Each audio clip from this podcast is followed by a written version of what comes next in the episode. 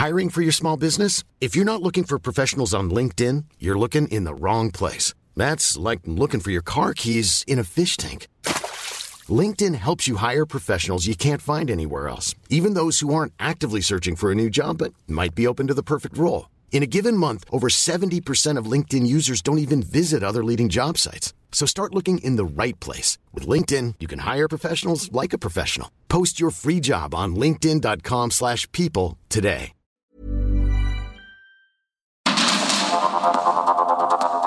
Media Group presenta Sergio Sarmiento y Lupita Juárez.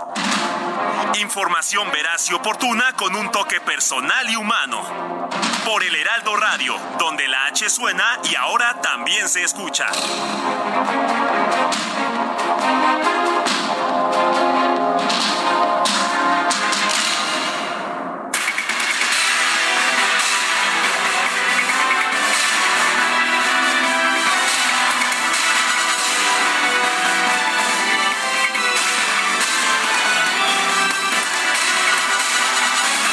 Son las 7 de la mañana en puntísimo. Hoy es miércoles, el ombligo de la semana, 15 de febrero, el ombligo del mes, o sería el ombligo del mes en un mes de 30 días, pero 15 de febrero.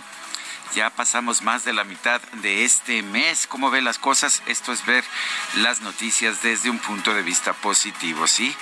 Ya en el mes de febrero, el más corto del año, el día 15, pues ya estamos pasadita la mitad, que fue el día de ayer. Pero en este miércoles 15 de febrero, como en todos los días, me da mucho gusto darle a usted la más cordial bienvenida a El Heraldo Radio.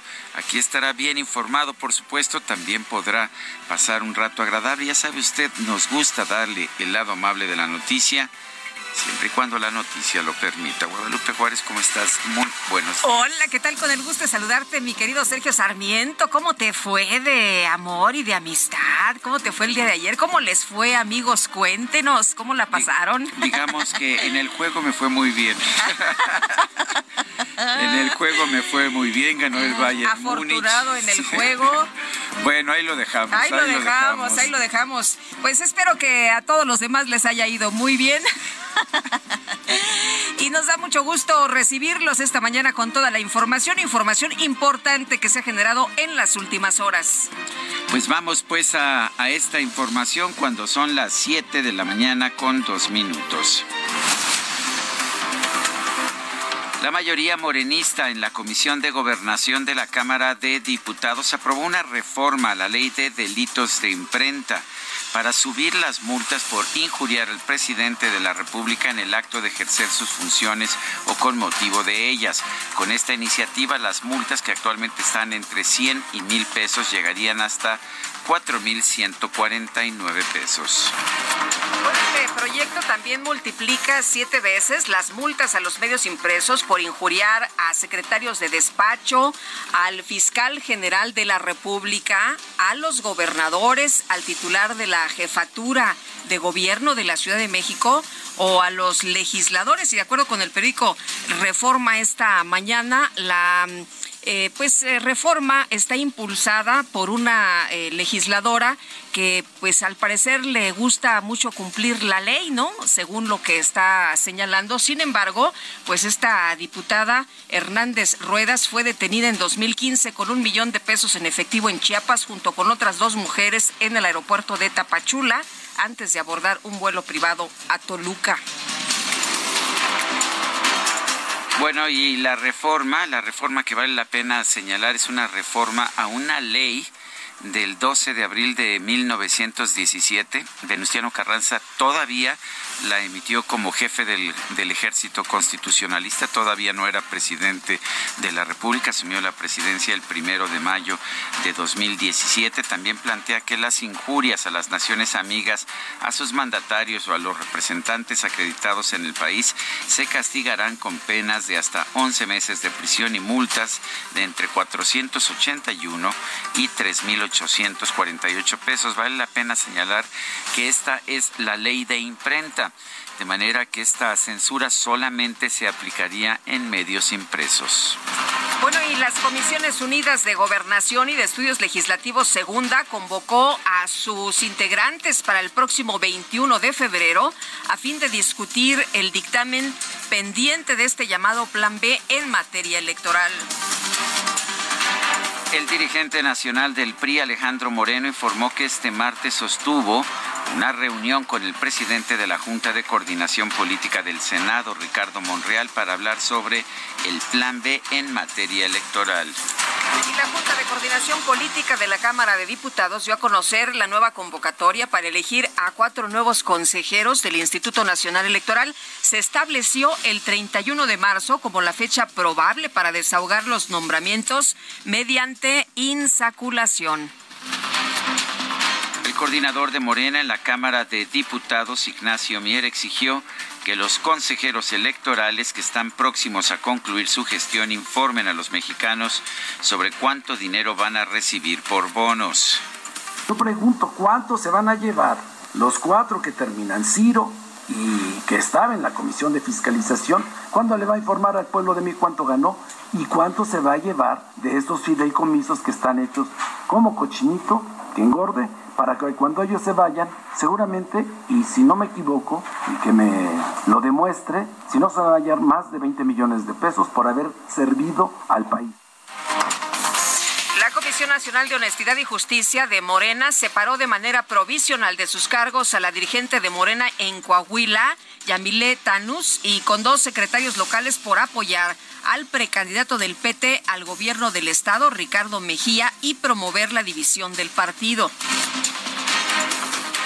El dirigente nacional de Morena, Mario Delgado, restó importancia a la renuncia de Luis Fernando Salazar como coordinador de campaña en Coahuila. Aseguró que no le quita el sueño el enojo de quienes no obtienen lo que quieren. Pues no sé si él se siente agraviado, él tendría que aclararlo. Lo que sí te puedo decir es que vamos muy bien. Tenemos una muy buena organización en Coahuila cada vez se suma más gente a la, lo que fue la precampaña de Armando Guadiana y se siente esa fuerza, porque, insisto, no son las personas, es el movimiento. No hay nada más importante en Morena que el deseo que tiene la gente de que haya un cambio. No son las personas, las personas es circunstancial que encabecen una candidatura, pero la gente vota por Morena. Quien está ubicado y que a quien quiere la gente es Morena. Después viene la persona gobernadora de Campeche, Laida Sansores, dio a conocer en su programa el martes del Jaguar una lista de supuestas propiedades de la alcaldesa de Álvaro Obregón, Lía Limón. Era una oficinita que se la donó su mamá de 60 metros cuadrados, más o menos. Todo se lo dona, porque ahorita vamos a ver aquí en sus propiedades para demostrar que sí hay enriquecimiento ilícito, porque ella no ha trabajado de diputada, de... de sí, ha sido, funcionaria, funcionaria partidaria, Pero aquí, gobernadora, del ABC, que algo tiene que ver. compraventa, la ubicación colonial. Esas son las casitas del día que, que le donan. Ay, que nos mande a los Esta es Colonia Rincón. En el programa también presentó una supuesta conversación de la alcaldesa Lía Limón con el líder nacional del PRI, Alejandro Moreno, para pedirle su ayuda para atacar a la gobernadora Laida Sansores.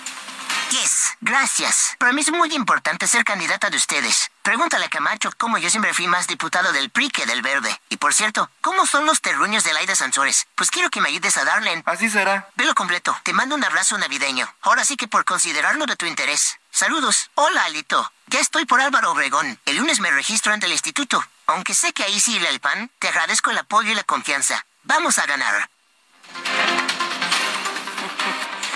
Bueno. Parece una caricatura, pero pues vamos a ver, ¿no? Vamos a ver, eh, finalmente las personas agraviadas pues tendrán que responder y a mí me parece que esto pues ya va a tener eh, carácter eh, o, tintes jurídicos, porque no creo que se queden con los brazos cruzados. En fin, la jefa de gobierno de la Ciudad de México, Claudia Sheinbaum, consideró que el Contralor General Capitalino Juan José Serrano debe dar una explicación sobre su viaje a los Estados Unidos para asistir al Super Bowl. Es que él pagó absolutamente todo. Es que él en su cuenta de Twitter ayer contestó que su primo le había obsequiado ah, estos boletos. Sí. Entonces él, él, él le dijo a usted pues que él, tiene que darle explicación. Él tiene que darle explicación. Congreso de la Ciudad de la Ciudad de México aprobó, aprobó, un dictamen para establecer que las personas menstruantes, así se refieren a las mujeres, podrán solicitar una licencia laboral con goce de sueldo de hasta tres días por dolores extremos incapacitantes. La noche de este martes se registró un choque entre dos unidades del Metrobús en el cruce de la Avenida Hidalgo con Paseo de la Reforma. Se reportaron por lo menos 20 personas lesionadas. En un video, el ex subsecretario de Seguridad Pública del Distrito Federal, Gabriel Regino, rechazó las declaraciones de Jesús Reinaldo Zambada, el rey Zambada, en el juicio contra el exsecretario de Seguridad Pública, Genaro García Luna. Aseguró que nunca recibió sobornos del crimen organizado. Además de lo anterior, hay que recordar que un señalamiento de una persona debe de estar aderezado de pruebas. Un servidor, Gabriel Regino García, no soy el procesado. Me han mencionado porque estamos en un contexto político donde se pretende vincular a otras personalidades. Así es la política, así es el proceso penal. Que siempre ha dicho uno, ¿no? Que los testimonios, sobre todo de testigos criminales, pues siempre deben estar acompañados de pruebas. De pruebas, sí. Si no, pues cualquiera puede decir de cualquier otra persona lo que le venga en gana, sin mostrar alguna prueba. Imagínese nada más eh, bueno, y, por cierto, siguiendo con este tema, en su segundo día de declaraciones ante la Corte Federal de Brooklyn, eh, Jesús Zambada negó haber entregado 7 millones de dólares para la campaña electoral de Andrés Manuel López Obrador en 2006.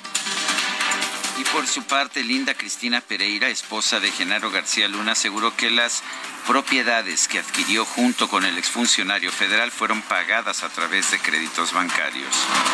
El rector de la UNAM, Enrique Graue, informó que un representante de la ministra de la Suprema Corte de Justicia, Yasmín Esquivel, presentó ante el Comité de Ética sus argumentos sobre las acusaciones que enfrenta por presunto plagio. Está en el comité de ética en este momento. ¿Para cuándo tienen fecha? Rector? Ya ayer sé que estuvo alguien por allá en su representación. ¿La audiencia cuándo será? ¿Ya tiene fecha? Bueno, ya fue alguien por parte de la maestra a presentar sus argumentos. Yo no veo ese enfrentamiento como tal, ¿no? A veces son opiniones de alguien particular, pero no existe ningún enfrentamiento con el Estado no acudió de manera personal, mandó a un representante, la ministra de la Suprema Corte, Yasmín Esquivel. En una carta, los sobrecargos jubilados de Mexicana de Aviación pidieron al presidente López Obrador no quedar fuera de la masa económica que involucra la venta de la marca al gobierno federal. El secretario de Relaciones Exteriores, Marcelo Ebrard, se reunió este martes con directivos de la empresa de tecnología y fabricante de automóviles eléctricos Tesla. Aseguró que pronto habrá más buenas noticias. La Asociación Nacional de Productores de Maíz de los Estados Unidos rechazó el nuevo decreto del presidente López Obrador sobre maíz transgénico, ya que mantiene la prohibición del uso de este tipo de grano para consumo humano directo. Por ello pidió promover todavía una disputa bajo el TEMEC. Y la exgobernadora de Carolina del Sur, Nikki Haley, presentó este martes su candidatura a las primarias del Partido Republicano, esto de cara a las elecciones presidenciales del 2024. En Florida fueron detenidas cuatro personas presuntamente implicadas en el asesinato del presidente de Haití, Jovenel Moïse, ocurrido en el año 2021. Los ministros de Exteriores del Reino Unido, Francia, Alemania, Italia y Estados Unidos expresaron su preocupación por la decisión de Israel de seguir adelante con la construcción de miles de asentamientos en Cisjordania. El Parlamento Europeo aprobó un proyecto que contempla prohibir la venta de vehículos nuevos de gasolina y diésel a partir del 2035. En información de los deportes, el Bayern de Múnich derrotó al Paris Saint-Germain por marcador de 1 a 0 en la ida de los octavos de final de la UEFA Champions League y por otro lado el AC Milán se impuso 1 sobre 0 sobre el Tottenham.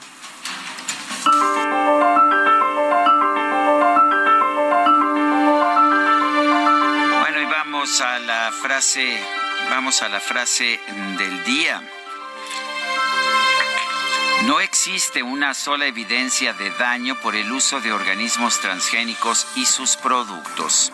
Francisco Bolívar Zapata, este científico mexicano galardonado con el Premio Príncipe de Asturias.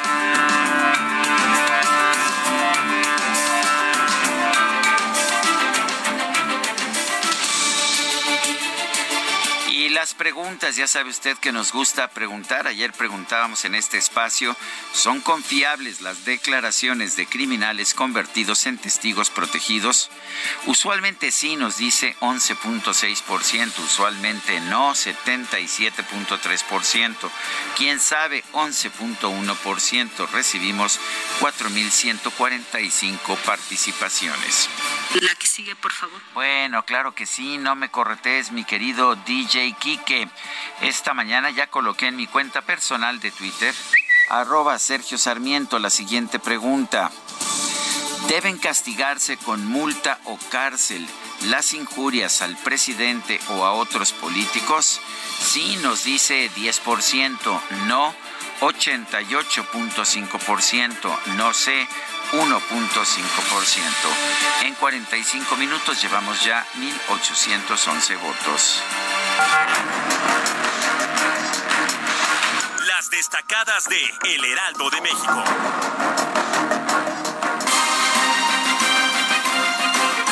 Y está con nosotros aquí en la cabina Itzel González con las destacadas. Itzel, ¿cómo estás? Buenos días. Buenos días, Lupita, Sergio, queridos destacalovers. 15 de febrero 15 del 2023. Así es, ya después del gasto de ayer, por lo menos eh, nos recuperamos rapidito. Ayer vi muchas muchachas que sus flores, sus globos, muy contentos aquí en la producción. ¿Le mandaste flores a tu marido? Híjole.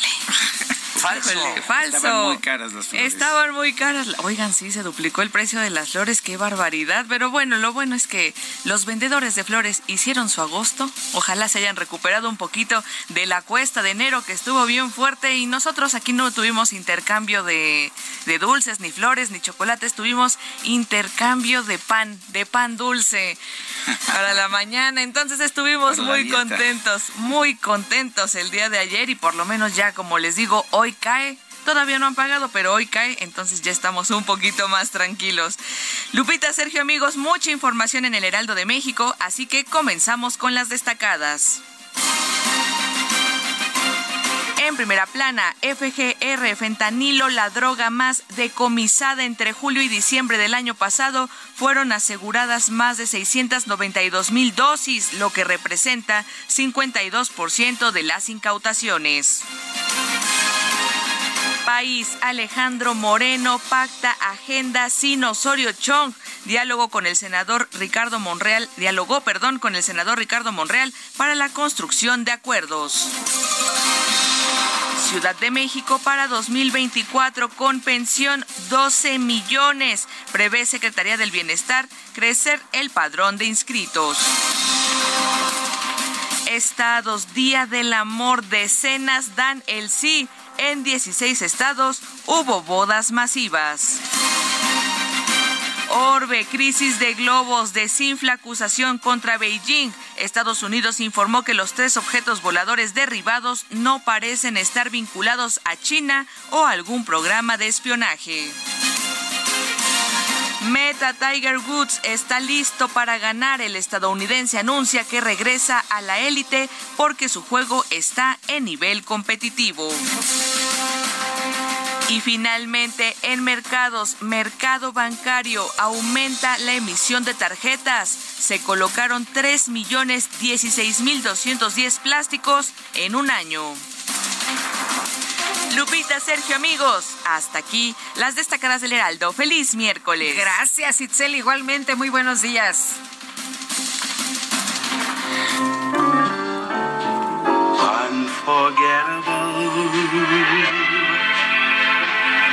What you are. Unforgettable. though near or far. Like a song of love that clings to me how the thought of you does things to me. Unforgettable, inolvidable. Estamos escuchando a Nat King Cole gran cantante estadounidense, el primero de raza negra en tener éxito en, todo el mercado, el de raza blanca y el de raza negra ya en los Estados Unidos. Nació el 17 de marzo de 1919, falleció cuando tenía solamente 45 años, el 15 de febrero de 1965. Su suave su suave voz, es una voz realmente muy suave, una voz uh, de barítono. Eh, dejó una huella, una huella marcada que hasta la fecha se mantiene. Nat King Cole, empezamos con esta que se llama Unforgettable.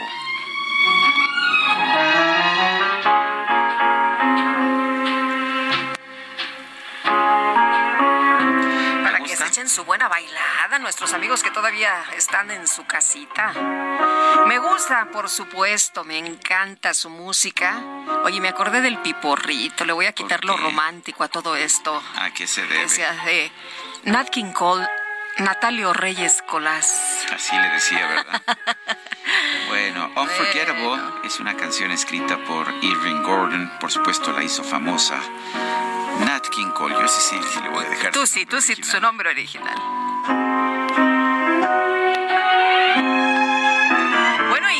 A, la chamba, vámonos a trabajar. Está muy bonita la música, pero hay información importante. Fíjese que el Pleno de la Cámara de Diputados aprobó la nueva convocatoria para la selección de cuatro integrantes del Consejo General del Instituto Nacional Electoral para el periodo 2023-2032. Elia Castillo, cuéntanos, danos todos los detalles. Buenos días.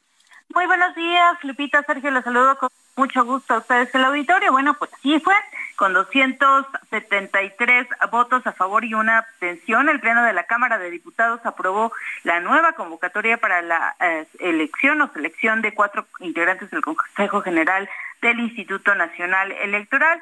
Luego de que la Junta de Coordinación Política aprobó el acuerdo la mañana de este martes, el Pleno Camaral pues avaló sin discusión el cambio de fechas en la nueva convocatoria en cumplimiento a la sentencia del Tribunal Electoral del Poder Judicial de la Federación que revocó la primera convocatoria el pasado 23 de diciembre. De acuerdo a las mm, nuevas fechas que se establecen en esta convocatoria, se prevé que el Pleno vote el próximo 30 de marzo las propuestas para ocupar las cuatro consejerías que recordemos dejarán el consejero presidente del INE Lorenzo Córdoba y los consejeros Ciro Murayama, Adriana Favela y Roberto Ruiz, quienes concluirán, concluirán su encargo el próximo 3 de abril.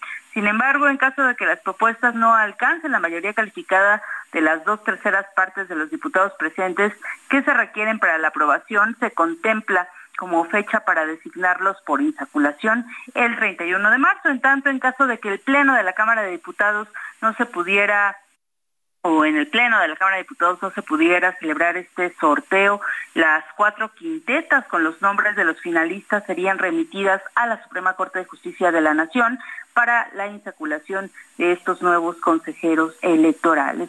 El, el, coordinador de la fracción parlamentaria de Morena y presidente de la Junta de Coordinación Política detalló que el día de mañana se espera que esta convocatoria sea publicada en el diario eh, en el diario oficial de la Federación, así como en los sitios oficiales de la Cámara de Diputados bajo el principio de máxima publicidad como establece la ley. Así que con esto, bueno, pues ya hay nueva convocatoria. Se prevé que eh, pues la inscripción de los aspirantes a estos cuatro cargos sea a, partir de la publicación de la convocatoria y hasta el 23 de febrero. En tanto, se prevé que eh, el Comité Técnico de Evaluación revise detalladamente todos los documentos de los aspirantes para que cumplan con todos los requisitos y bueno, esta revisión sería a más tardar hasta el 4 de marzo. Posteriormente, pues pasaría a la siguiente etapa, que es la presentación de un examen, que sería el 7 de marzo, para evaluar los conocimientos en materia constitucional, gubernamental, electoral,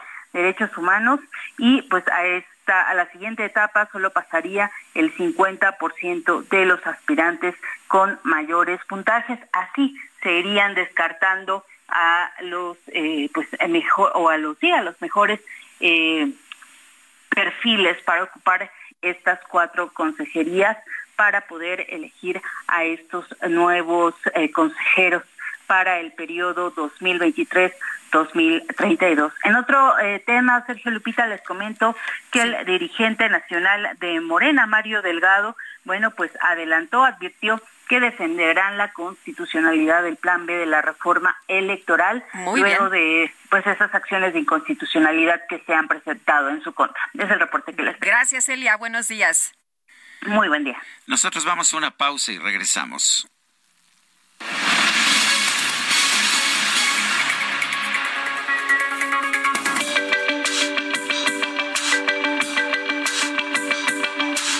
Sergio Sarmiento y Lupita Juárez quieren conocer tu opinión, tus comentarios o simplemente envía un saludo para ser más cálida esta mañana.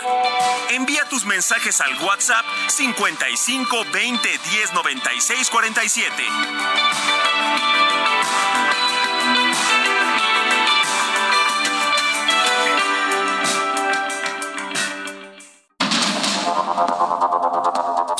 Con Sergio Sarmiento y Lupita Juárez por el Heraldo Radio.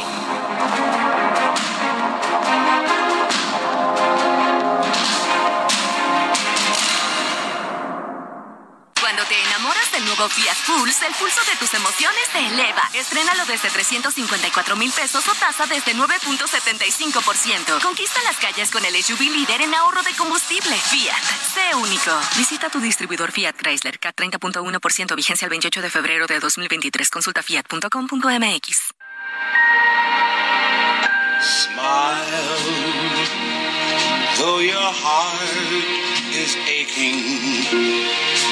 Smile, even though it's breaking.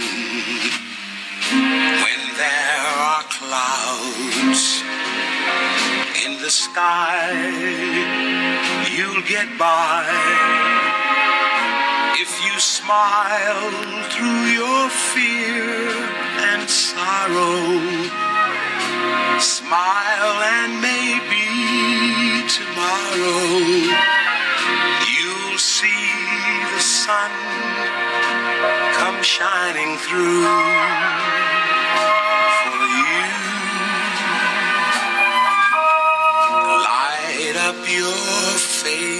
seguimos escuchando canciones interpretadas por Nat King Cole. Esta, esta es un clásico.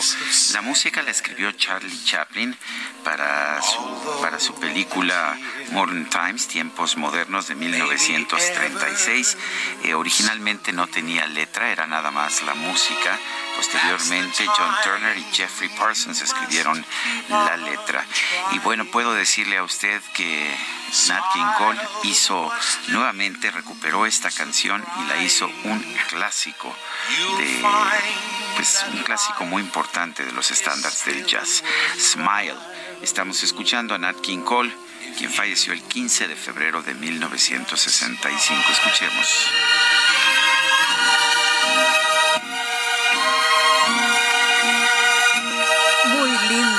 Música, por supuesto, y la letra, qué cosa tan maravillosa. Muy bonita la letra. Esta grabación la hizo Nat King Cole en 1954 y bueno, también se utilizó en 1975 en la película Smile. Bueno, pues hay que sonreír a través de el miedo y del dolor y vas a ver cómo mañana Así es. pues las cosas son Y si distintas. te acuerdas de Modern Times, es bueno la historia de este vagabundo de repente enfrentado con la maquinaria eh, de los nuevos tiempos y hay esta chica de la que todo el mundo quiere abusar, pero que está eh, pues marcada por la inocencia y aún en los peores momentos le dice Charlie Chaplin, smile, sonríe. Smile. Bueno, pues vámonos a los mensajes. Nos dice el profesor Fernández del Estado de México, como siempre, amaneciendo y escuchando las voces de los mejores de la radio, Sergio y Lupita. Muy buen día. Con ustedes las noticias son amables, agradables y todo aquello que sea una mala noticia la convierten en una reflexión. Felicidades a todos en el Heraldo Radio. Muchas bendiciones. Su amigo el profesor Fernández del Estado de México. Muchas gracias, profe. Bueno, dice otra persona, excelente día. A tomar un café por la desvelada o desvielada. Saludos a Antonio Darbart. hombre, se ve que, se ve que estuvo, bueno el festejo. No, yo, nosotros somos tempraneros, sí, ¿verdad, Sí, sí, a las 8 de la noche ya estamos, ya sabe usted, dormidos en el quinto sueño. Oye, Galo dice, buenos días, espero que se la hayan pasado súper el día de ayer. Yo la pasé muy bien con mi esposa. Que tengan excelente día, Lupita y Sergio. Ah, qué padre, qué bonito, qué bonito, Galo, que la pasaste y disfrutaste con tu esposa. Son las siete con treinta y cinco minutos. El presidente nacional del PRI, Alejandro Moreno, se reunió con el presidente de la Junta de Coordinación Política de la Cámara Alta, Ricardo Monreal, para acordar la agenda legislativa del Congreso. Misael Zavala nos tiene el reporte. Adelante, Misael. Pues buenos días, Sergio. Buenos días, Lupita. Efectivamente, Sergio, pues ayer por espacios de unos 60 minutos, una hora, y sin la presencia del coordinador del PRI en el Senado, Miguel Ángel Osorio Chong, el líder priista Alejandro Moreno Cárdenas arribó al Senado de la República para reunirse con el presidente de la Junta de Coordinación Política de esta Cámara Alta, Ricardo Monreal, con el fin pues de acordar algunos temas de la agenda legislativa para este periodo ordinario de sesiones. Por espacio de una hora, el dirigente partidista sostuvo un encuentro con el senador Monreal, así como el coordinador del Partido Verde Ecologista de México, Manuel Velasco Coelho. A su salida, Alejandro Moreno declaró que no acudió el, eh, el coordinador Osorio Chong por causa de agenda, pero afirmó que hay coordinación entre los dos legisladores. El encuentro, pues, eh, se trataron distintos temas, entre estos la elección de magistrados estatales del Tribunal Electoral, incluso pues dar buenos resultados y tener mejores perfiles en la elección de magistraturas y preparar las comparecencias que se darán la próxima semana. El diputado federal y líder nacional priista expuso también ante eh, Ricardo Monreal la postura del Partido Revolucionario Institucional para defender y respaldar la autonomía del Instituto Nacional Electoral y también del Tribunal Electoral del Poder Judicial de la Federación en torno pues a esta reforma electoral el plan B del presidente Andrés Manuel López Obrador. Alejandro Moreno Cárdenas dejó bien claro a Ricardo Monreal que ellos pues no estarán a favor de aprobar este plan B. Sobre la presencia del senador Manuel Velasco, Alejandro Moreno indicó que siempre han tenido una buena relación con el con el coordinador del Verde Ecologista de México y esto pues se da luego de que Ricardo Monreal había anunciado que se reúnen con diversas fuerzas políticas y también pues abre el diálogo a la oposición para acordar la agenda legislativa en el, en el inicio del periodo ordinario de sesiones. Esta reunión también se da eh, pues de semanas después de que se registra este choque entre el coordinador Miguel Ángel Osorio Chong y el mismo Alejandro Moreno Cárdenas debido a disputas internas por las decisiones del Consejo Nacional del Tricolor. Sergio Lupita, hasta aquí la información. Misael Zavala, muchas gracias. Gracias, buen día. Buenos días y en información urgente se habla de al menos 33 muertos luego de que un autobús cayó con migrantes por un precipicio en Panamá. Esto están dando a conocer agencias internacionales esta mañana para pues estar atentos, atentos. Era un autobús con migrantes en Panamá. Son las siete con treinta y ocho minutos. Manuel Añorbe, vicecoordinador del PRI en el Senado, ha señalado que sería una chicanada política parlamentaria de Morena retrasar en comisiones la dictaminación del famoso Plan B. Manuel Añorbe está en la línea telefónica. Manuel, senador, buenos días. Gracias por tomar nuestra llamada. ¿Por qué sería una chicanada? ¿Cuál sería el propósito? ¿Atrasar esto hasta, hasta después de la fecha en que se pueden hacer modificaciones? Eh, Sergio, muy buenos días. Por supuesto que los saludo con afecto, como siempre, y déjame contestarte puntualmente en el contexto de lo que se ha dado también esta declaración.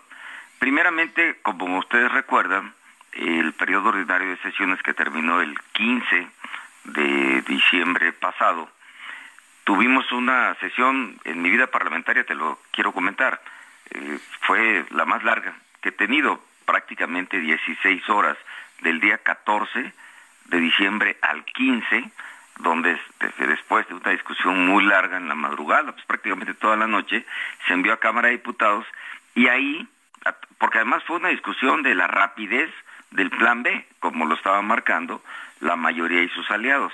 Ahí Cámara de Diputados, te recuerdo que tumbó lo que era la transferencia de votos, y regresó a Cámara de Senadores, pero ya había, había clausurado el periodo ordinario de sesiones.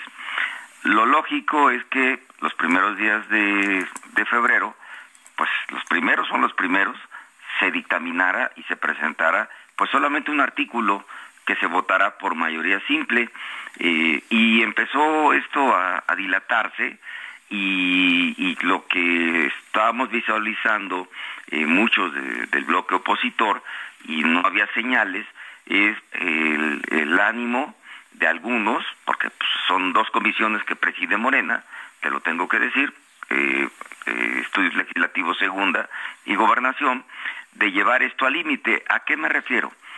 Llevar al límite es que se puede dictaminar el 30 de abril, cuando termina el periodo ordinario de, este periodo de este año, y después la promulgación, pues la puede hacer el presidente de acuerdo como marca la Constitución, pues en casi en el mes de, de mayo, y ya te cierran los espacios para la acción de inconstitucionalidad, que obviamente ya presentamos en dos leyes, nosotros, Sergio, pero faltan cuatro, pues porque no se ha terminado todo el trámite parlamentario.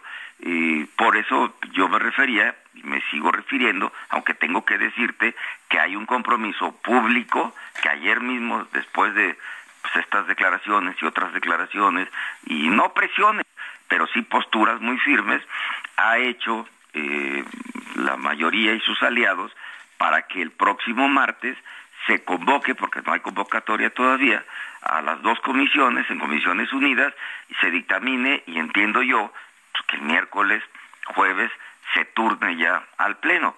Por eso es que este tipo de, afirmaciones, que era una táctica dilatoria, una chicanada jurídica parlamentaria, pues porque pues, esto no podemos estar jugando con la democracia en México y obviamente no nos pueden cerrar los espacios al bloque opositor y al mismo INE para presentar las eh, acciones de inconstitucionalidad en ese marco Oye, pero, pero sería, senador, una buena jugada de Morena y de los eh, aliados, ¿no? Que pues den estas prácticas para que se ate de manos a, a los opositores.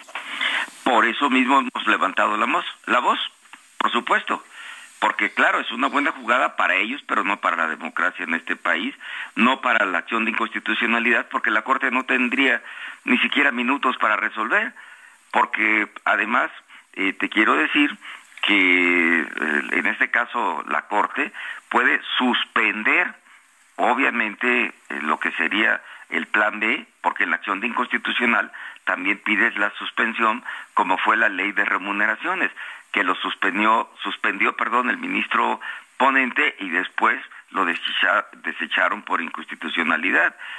nosotros no tenemos la menor duda que son acciones de inconstitucionalidad y que están fuera de, la ley y que vamos a ganar eh, en la Corte y que la Corte tiene que dar el, el fallo antes del mes de junio, porque este es el otro tema, eh, el del mes de junio, eh, porque la ley dice que tú no puedes hacer reformas eh, electorales tres meses antes del inicio del proceso electoral, que es en septiembre. Y entonces sí sería buena jugada, entre comillas, poco democrático, pero tampoco lo vamos a permitir, porque la opinión pública pues, no está no está cerrada de, la vista, está viendo, está observando.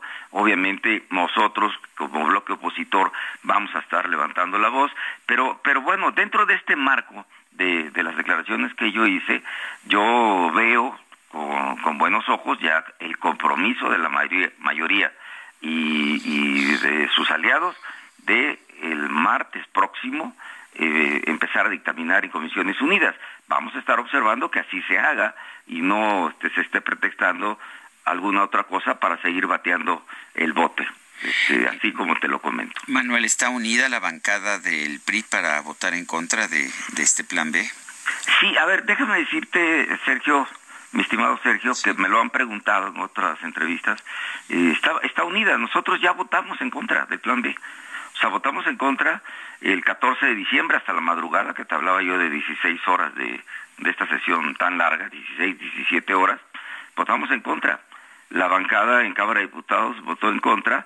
Como es votación de 50 más 1, o sea, una votación simple, ellos echaron abajo la cláusula de vida, que así se le estaba denominada, por el, el de vida eterna, ¿no? Pública. Vida eterna, cláusula de vida, transferencia de votos, ¿no? Que le daba al PT y al Verde la posibilidad de no perder el registro, ¿no? Con, sí, sí se dice. Chanchullo, ¿no? Se veía como más bien. Pero fíjate, bajo la presión que ejercimos, la opinión pública, ustedes, comunicadores, el, el bloque opositor, pues se, se echó abajo. Y, y eso es exactamente un artículo un artículo, o sea, no estamos hablando de otra cosa más que de un... ¿Sí? Manuel. A ver, compartes porque ya votamos. O sea, no es ni siquiera algo que, que nos podamos dividir. Y, y, obviamente vamos a votar en consecuencia para que esta cláusula eh, de vida pues quede debidamente enterrada, para decirlo de manera más, más puntual. ¿no? Eh, me imagino que, como sabemos, Morena tiene, con sus aliados, tiene mayoría y por lo tanto van a aprobarlo. Eh, entonces, de inmediato surgirían las acciones de inconstitucionalidad de la oposición. De hecho, eh, tienes toda la razón. De hecho, nosotros ya las tenemos listas, porque ya presentamos dos primeras. Esto se presentó de acuerdo a los términos que nos da también la Constitución, faltan cuatro leyes que están ahí, están este, en, este tránsito que no concluye y presentaremos las acciones de inconstitucionalidad y no tengo la menor duda que las vamos a ganar, mi estimado Sergio. Oye, de hecho, eh, un juez federal, tengo entendido, ya admitió a trámite el primer amparo que impugna aspectos del Plan B. Sí, ya, ya lo admitió, todavía no ha dado la suspensión, pero por supuesto que con una suspensión de cualquier juez eh, se suspende inmediatamente pues la, la finalidad de este famoso plan B que es 100% inconstitucional. Es así como lo estás diciendo, es correcto. Bueno, oye Manuel, y, saben, eh, después de la reunión de Alejandro Moreno con eh, dirigente nacional del, del PRI, con el presidente de la Junta de Coordinación Política, Ricardo Monreal, donde hablaron ahí del plan B, ¿qué, qué pasó? Fíjate que lo dijo a, los medios de comunicación Alejandro Moreno Cárdenas. Yo estuve, no en la reunión, quiero aclararlo, pero estuve eh, atento cuando él salía con el senador Mario Zamora y ahí eh, saludé yo rápido a Monreal, estaba Manuel Velasco, eh, estuvo con los medios de comunicación y ahí señaló que también había hablado con el coordinador Monreal en una relación bilateral, pues que son amigos y además tienen una comunicación permanente como la tiene seguramente con otros coordinadores de, bancadas, no solamente en Cámara de Diputados, sino en Cámara de Senadores, o con la mayoría.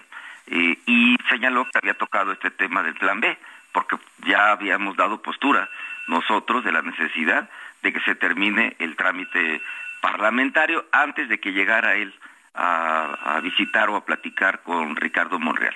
Así fue puntualmente y dio sus declaraciones públicas eh, desde el mediodía o después del mediodía, ayer en el Senado de la República, el presidente, mi amigo Alejandro Moreno Cárdenas. Pues yo quiero agradecerte como siempre, Manuel Añorbe, vicecoordinador del PRI en el Senado de la República. Gracias por haber conversado con nosotros. Al contrario, gracias a ustedes por la oportunidad de estar en su importante programa radiofónico nacional y siempre estoy a sus órdenes. Que tengan buen día. Buenos días. Bueno, por segunda ocasión, el juicio que enfrenta el exsecretario de Seguridad, Genaro García Luna, y los señalamientos contra el presidente Felipe Calderón fueron motivo de confrontación en la Cámara de Diputados, donde la bancada de Movimiento Ciudadano terminó por exigir a Morena que detuvieran las calumnias en contra de la diputada Margarita Zavala. Por cierto, hay que estar muy atentos el día de hoy. Se habla de que se van a dar pues ya las conclusiones. Vamos a estar muy pendientes, por supuesto, del día de hoy, en este caso de Genaro García Luna, allá en los Estados Unidos. Y Jorge Almaquio, cuéntanos, ¿qué tal? Muy buenos días.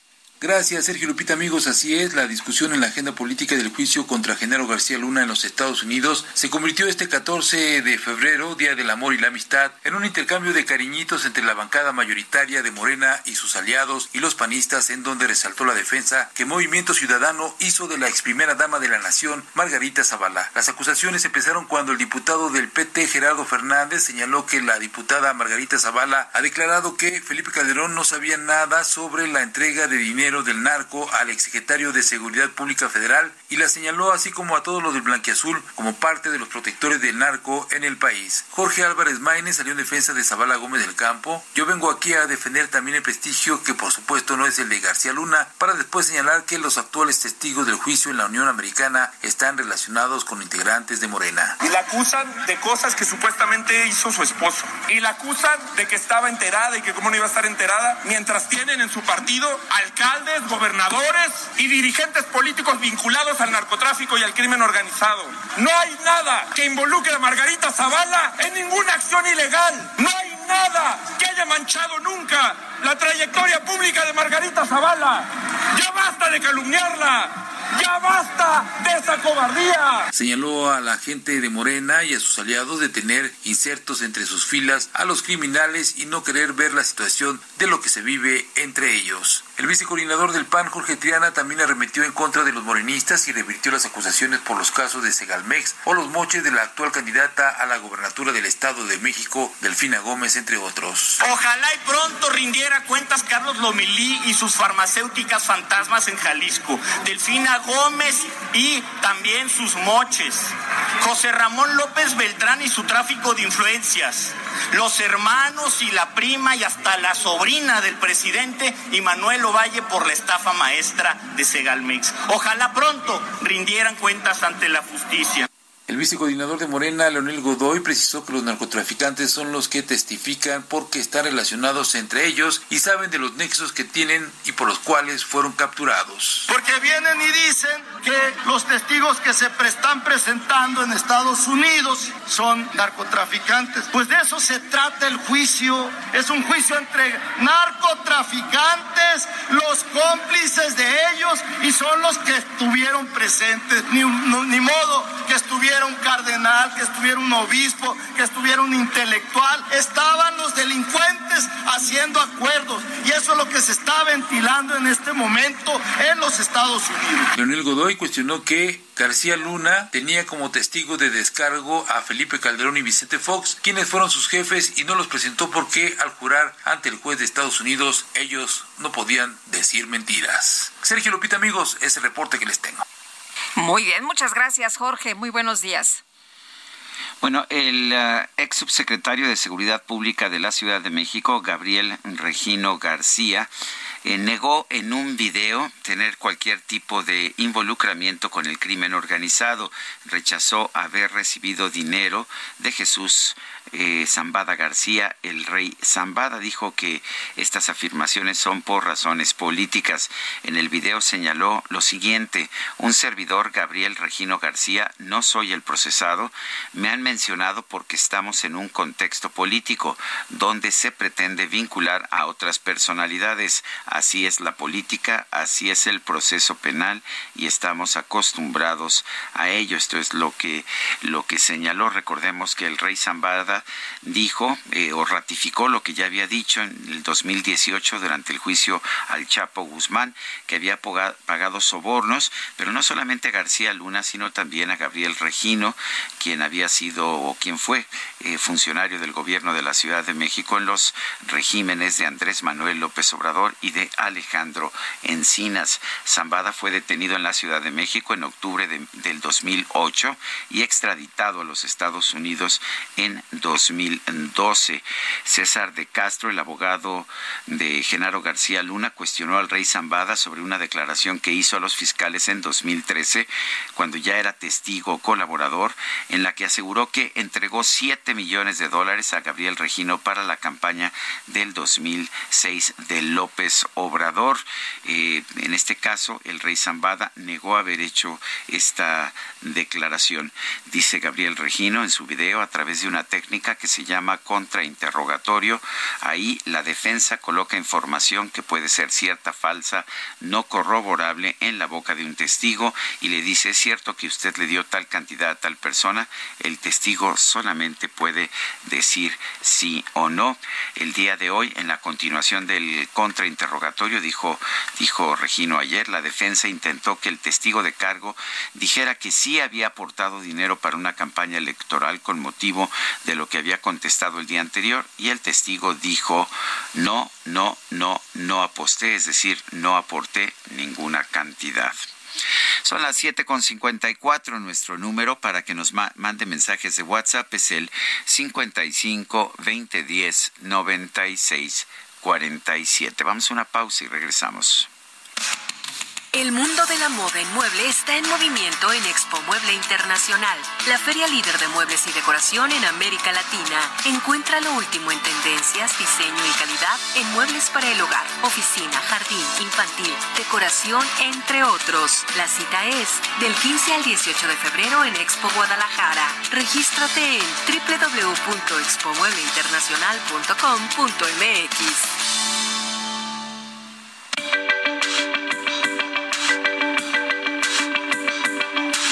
Sergio Sarmiento y Lupita Juárez quieren conocer tu opinión, tus comentarios o simplemente envía un saludo para ser más cálida esta mañana.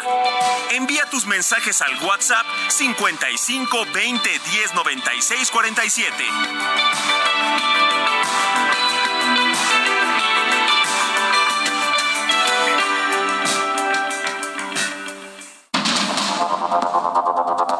Continuamos con Sergio Sarmiento y Lupita Juárez por el Heraldo Radio.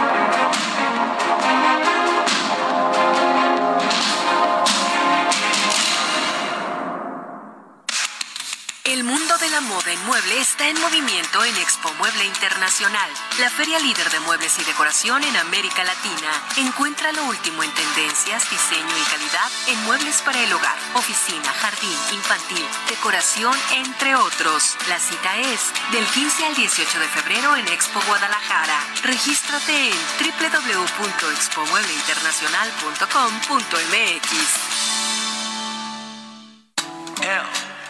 It's for the way you look at me. Oh, it's for the only one I see.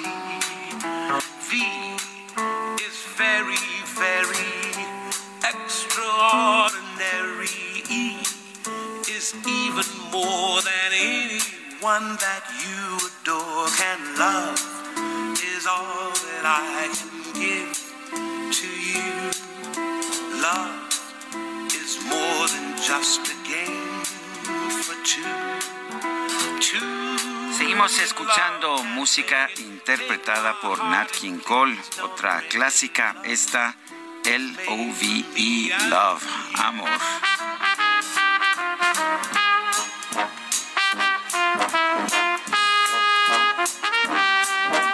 Bailamos. Sin duda. Nos dice nuestro amigo Juventino Anaya desde Apodaca, Nuevo León. Bueno, nos dice, hola, buenos días. La versión de Roberto Carlos en español de Sonríe me gusta mucho. ¿Podrían ponerla? Don Juventino la buscamos y le ponemos un cachito si le parece bien. Y bueno, pues dos estilos totalmente distintos, sin duda. Claro, dice otra persona, saludos desde Aguascalientes, Etna Lorena Pacheco Chávez. Nat King Cole era el cantante favorito de mi padre, conoció su música cuando vivió en San Francisco, California. Lo escuchaba por las noches, así como a los grandes de la música clásica. Gracias por traer a mi memoria esos bellos momentos. Eh, también le encantaba a mi padre, Nat King Cole, y, sí, sí le gustaba. Cada vez que en nuestro programa de radio poníamos a Nat King Cole, siempre mi padre me, me llamaba y me decía, qué bueno que me pusiste a Nat King Cole. Ah, qué bonito. Oye, ayer el secretario de Relaciones Exteriores, Marcelo Ebrard, en la conferencia del presidente López Obrador, se pronunció sobre los señalamientos de la embajadora Marta Bárcena, eh, pues eh, que ha expresado sobre este tema eh, que se escribió en un libro eh, escrito por Mike Pompeo eh, sobre él y la política exterior de este sexenio. Roberto Velasco, jefe de la Unidad para América del Norte de la Secretaría de Relaciones Exteriores. ¿Cómo estás? Qué gusto saludarte. Muy buenos días. ¿Qué tal, Sergio? Lupita, un gusto saludarlos y gracias por el espacio. pues para clarificar clarificar algunos hechos, eh, sobre todo eh, relativo a, todo lo que se ha dicho. Sí. El, el, secretario, el, canciller ayer. Hay algunas puntualizaciones que son relevantes. Oye, el canciller ayer decía que esto era una obsesión de la embajadora, que era un tema de, calumnias, em, eh, y, bueno, pues que era una práctica persecución. ¿Tú cómo, pues, cómo ves estos señalamientos de la embajadora y después de las declaraciones del canciller Ebrard? Mira, déjame enfoco en los hechos. Eh, primero de ellos, eh, que creo que no se ha abordado, eh, el propio exsecretario Pompeo en su libro confirma que en, 2015, en noviembre de 2018 no se aceptó nada sino que el secretario Ebrard le contestó simplemente que se iba a consultar en México eh, lo que planteó frente a una amenaza de devolver a los migrantes a la frontera aún sin eh, cualquier tipo eh, de anuencia de México. Por eso se toma esta decisión en su momento de permitir a ciertas personas a, esperar en la frontera o esperar en territorio mexicano la resolución de sus trámites de asilo en Estados Unidos. Y cabe decir que eh, durante este programa que lo conocimos en México como Quédate en México, ¿no? Así es, así es.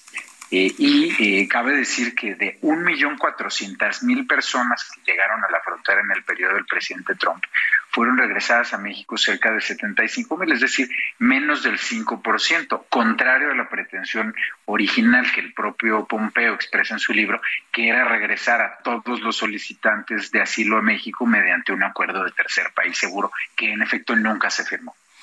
Eh, no hubo acuerdo de, tercer país seguro. Hubo este, este proyecto de o esta disposición de quédate en México. ¿Cuándo se acepta entonces esto? ¿En qué condiciones? ¿Cuáles fueron las reglas que se establecieron?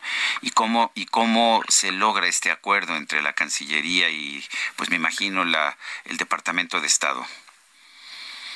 Se acepta en diciembre de 2018 frente a esta amenaza de retorno a las personas de todas maneras. Entonces lo que se hace es decir, bueno, no vamos nosotros a, deportar a estas personas, ciertamente, entonces vamos a permitir que esperen en territorio nacional. Y se iniciaron una serie de conversaciones técnicas con el gobierno de Estados Unidos relativas, por ejemplo, a cuánto tiempo iban a tardar en resolver eh, los juicios de estas personas, en qué puertos de entrada las iban a devolver, eh, en qué horarios las iban a devolver, en fin, una serie de conversaciones en las que participé.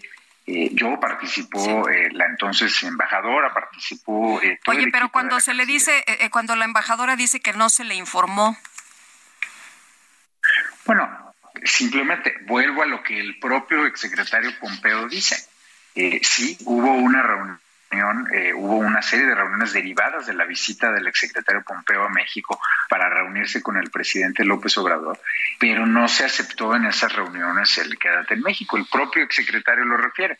Ahora, también otra cosa que cabe eh, decir, fue un periodo en el que, eh, pues de manera sistemática, los todo el equipo negociador estadounidense filtró distintas cosas a la prensa eh, que eh, pues unas de ellas francamente no eran ciertas y todo era con el objetivo de presionar a México eh, dentro de las conversaciones que estábamos teniendo, al igual que ahora publican una serie de libros que todos tienen una versión distinta y el objetivo evidentemente es electoral. Entonces también, pues cabe decir, han actuado siempre de manera, pues, que utilizan a México de manera hasta deshonesta, diría yo, eh, y siempre, eh, pues además, eh, sin siquiera poderse poner de acuerdo entre ellos, ¿no? Basta ver las diferencias que hay entre las versiones de los libros de Pompeo, Kushner, de lo que publicó Anónimos, que después resultó ser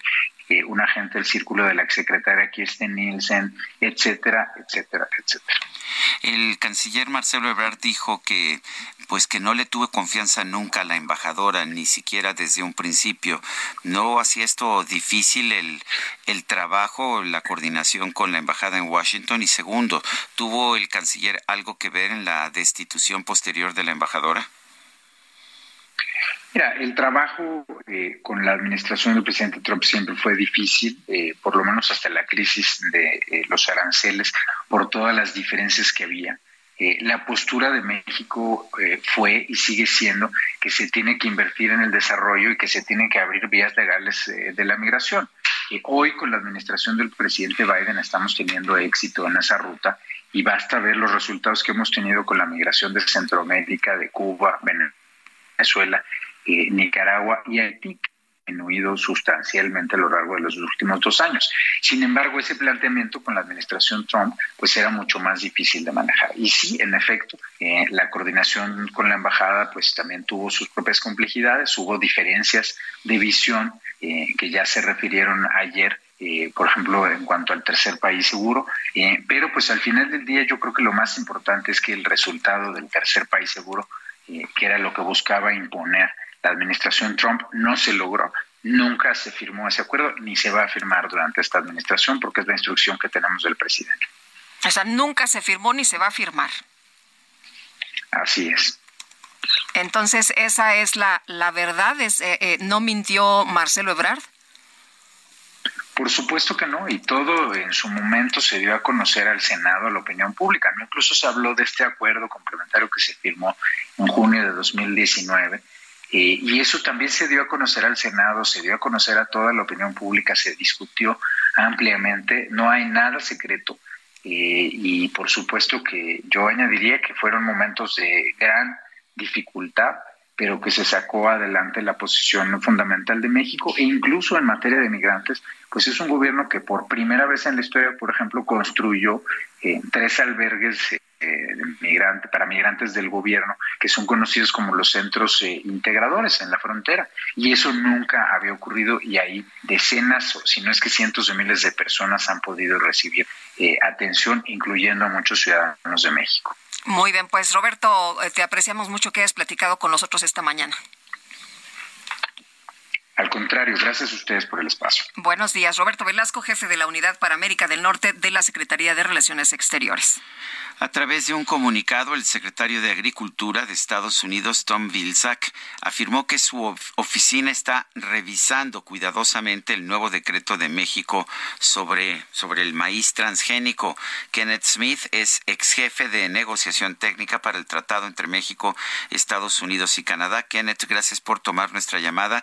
Pregunta, eh, ¿piensas tú que la prohibición al maíz transgénico es una violación al TEMEC? Y tengo entendido que pues que se ha pedido al gobierno de México que presente sus pruebas científicas del daño que pudiera causar que pudieran causar los transgénicos, pero tengo entendido que esto pues no ha habido nunca se ha podido probar a nivel internacional, pero cuéntanos, ¿ves esto como una violación al TEMEC? Muy buenos días, Sergio Lupita, muchas gracias por la invitación. Pues sí, en efecto, eh, a pesar de que este decreto, el nuevo decreto que emite la Secretaría de Economía, trata de componer aquel decreto del 2020 donde se establecían estas restricciones a la importación de maíz amarillo transgénico de Estados Unidos, eh, en este decreto se establece que no va a haber restricciones para el uso pecuario e industrial de las importaciones de maíz transgénico, pero sí se restringe el uso para producción de harina, masa y tortilla. Y si no existe una justificación científica para argumentar y demostrar que hay un daño a la salud humana, estás violando el capítulo de medidas sanitarias y fitosanitarias y barreras técnicas al comercio del TEMEC, porque ahí, sobre todo en materia sanitaria, se establece que sí puedes, por supuesto, proteger la salud humana, animal y vegetal, pero siempre y cuando al establecer cualquier medida restrictiva demuestres que tu decisión se tomó con base en criterios científicos. Y a lo largo de las más de tres décadas de utilización y consumo de maíz transgénico en nuestro país y nuestra región, no existe un solo indicio, un solo estudio que demuestre estos daños a la salud. Por eso la reacción de Estados Unidos, donde señala qué bien que no le vas a, pegar al uso pecuario e industrial, pero sigues violando el tratado porque estás restringiendo la actividad económica sin justificación científica. Eh, Kenneth, tengo entendido que ayer era el último día para demostrar de manera científica cuál era el daño y lo que pues eh, podría terminar en un panel. ¿Tú crees que esto lo vamos a resolver así en un panel? Mira, yo creo una alta probabilidad, sobre todo después de la publicación de este decreto, de que por lo menos Estados Unidos solicite consultas, como lo hizo en el caso de energía, que es la antesala a un panel. Se abrirían 75 días para un diálogo entre México y Estados Unidos para tratar de resolverlo por esa vía. El problema principal En el decreto es que sí trata de atender las preocupaciones de Estados Unidos, pero obviamente hay presión adentro del gabinete de México eh, por parte de los grupos que están impulsando esta guerra abierta en contra de los OGMs, la Secretaría de Salud, el Subsecretario de Agricultura, eh, CONACITI y Semarnat. Entonces trataron de salvar cara manteniendo estos elementos de restricción al consumo humano y, también señalando que COFEPRIS va a llevar a cabo estudios para determinar si hay un daño por el consumo de maíz OGM. Repito, a nivel internacional no hay ninguna prueba nosotros eh, de que haya daño. Nosotros en México ya tenemos un marco regulatorio robusto a través de la ley de bioseguridad y organismos genéticamente modificados que lleva a cabo el análisis de riesgo, la trazabilidad de estos productos. Estos productos están aprobados para uso en México. Entonces, si simplemente siguiéramos nuestra propia ley y lo que está plasmado en el TEMEC, nunca habría necesidad de tener un decreto de esta naturaleza que responde a presiones puramente ideológicas y políticas. Bueno, y si responde a, posiciones ideológicas y políticas, quiere decir que pues no vamos a poder presentar las pruebas científicas y por lo tanto, si hay un panel de controversia, lo vamos a perder. ¿Esto qué significa para nuestro país? ¿Cuál sería el costo? En caso de que nos fuéramos a un panel, sus últimas consecuencias significa más o menos que entre en un año y un año y medio a partir de ahora eh, tendríamos la posibilidad eh, de que Estados Unidos impusiera represalias comerciales entre las hacia las exportaciones eh, agrícolas mexicanas o de otros sectores. ¿Por qué? Porque se establece en el panel si en efecto hay una violación, lo cual la estamos viendo claramente en los capítulos del tema que señalo, y también se analiza cuál es la afectación económica. Cada año importamos 17 millones de toneladas de maíz amarillo de Estados Unidos, que tiene un valor cercano a los 6 mil millones de dólares. Entonces, si imponemos restricciones, si empezamos a, impedir que Estados Unidos pueda ingresar ese maíz a México, y aunque lo ingrese, que tengas barreras técnicas que te impidan utilizarlo, esas son las cifras que se van a utilizar para calcular el daño. Y esto, por supuesto, pues puede afectar nuestras principales eh, exportaciones agrícolas y Estados Unidos se puede reservar el derecho de imponer dichas represalias que le autorice el panel en cualquier otro sector de exportación de México. Entonces sí es algo delicado y sobre todo afecta la seguridad alimentaria de los mexicanos. El hecho de restringir en un momento en que tenemos tal inflación de los precios de los alimentos, restringir el comercio agrícola entre México y Estados Unidos es una pésima idea justamente durante la pandemia el comercio agrícola entre los dos países creció en más de 25%, hay que mantener esto de aquí a futuro, que siga creciendo el comercio, no restringirlo. Kenneth Smith, gracias por conversar con nosotros esta mañana. Muchísimas gracias, estoy a sus órdenes. Gracias, buenos días. Bueno, este lunes el gobierno mexicano ordenó revocar permisos y no conceder nuevas autorizaciones de liberación al ambiente de semillas de maíz genéticamente modificado. Luis Eduardo González Cepeda eh, presidente de la Unión Mexicana de Fabricantes y Formuladores de Agroquímicos. Luis Eduardo, ¿qué tal? Muy buenos días. ¿Qué tal, Lupita? ¿Cómo están? Muy buenos días. ¿Qué tal, Sergio? Muy buenos días. Oye, pues, ¿cómo ves esta decisión? Eh, la verdad es que es un tema, eh, eh, digamos, con, con varias aristas, ¿no? Por un lado, el, punto favorable es que finalmente se libera para los importadores de maíz amarillo, sobre todo en especial para el tema de alimento para, animales, de forraje, y esto de alguna manera se calma un poco las ansias que tenían los productores de alimentos balanceados y sobre todo los ganaderos, pero también tiene, por otro lado, una situación que demuestra que el primer decreto fue hecho, la verdad, pues sin pensar las consecuencias que podía tener para el país, para los agricultores, para la economía, para la alimentación, para el ama de casa, y ese tipo de consecuencias pues no las midieron y hoy están echando para atrás, diciendo, bueno, primero sí para los animales, pero no para el consumo humano.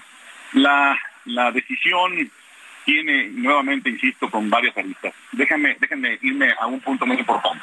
Tenemos más de 23 años, casi 24 años importando maíz transgénico de Estados Unidos y de otros países. ¿Alguien había dicho algo antes? ¿Qué ha pasado en 23 años? ¿Alguien se ha enfermado? ¿Ha habido algún problema en 23 o 24 años por el consumo de maíz transgénico? ¿Alguien se ha enfermado por el consumo de cereales que vienen también de Estados Unidos con eh, maíz transgénico? Ninguno. Entonces no hay evidencia científica y cuando Estados Unidos le pide a México que presente una evidencia científica en ese sentido, pues al no tener nada, lo que hace es echar para atrás el decreto anterior y sacar un nuevo decreto. Eh, lo que también muestra es que, es que no hay atrás de esto una verdadera ciencia. Lo que muestra es que no hay conciencia de los impactos que puede tener en la economía del país. Y, bueno, ser que uno es para consumo en mano y el otro no es para consumo humano, ¿verdad? Entonces, este, van a seguir habiendo este tipo de, controversias durante mucho tiempo. El, ah, dices que en 23 años no ha habido un solo caso de algún daño a la salud aquí en México. En Estados Unidos se lleva consumiendo mucho más y el consumo del maíz transgénico pues es absolutamente generalizado.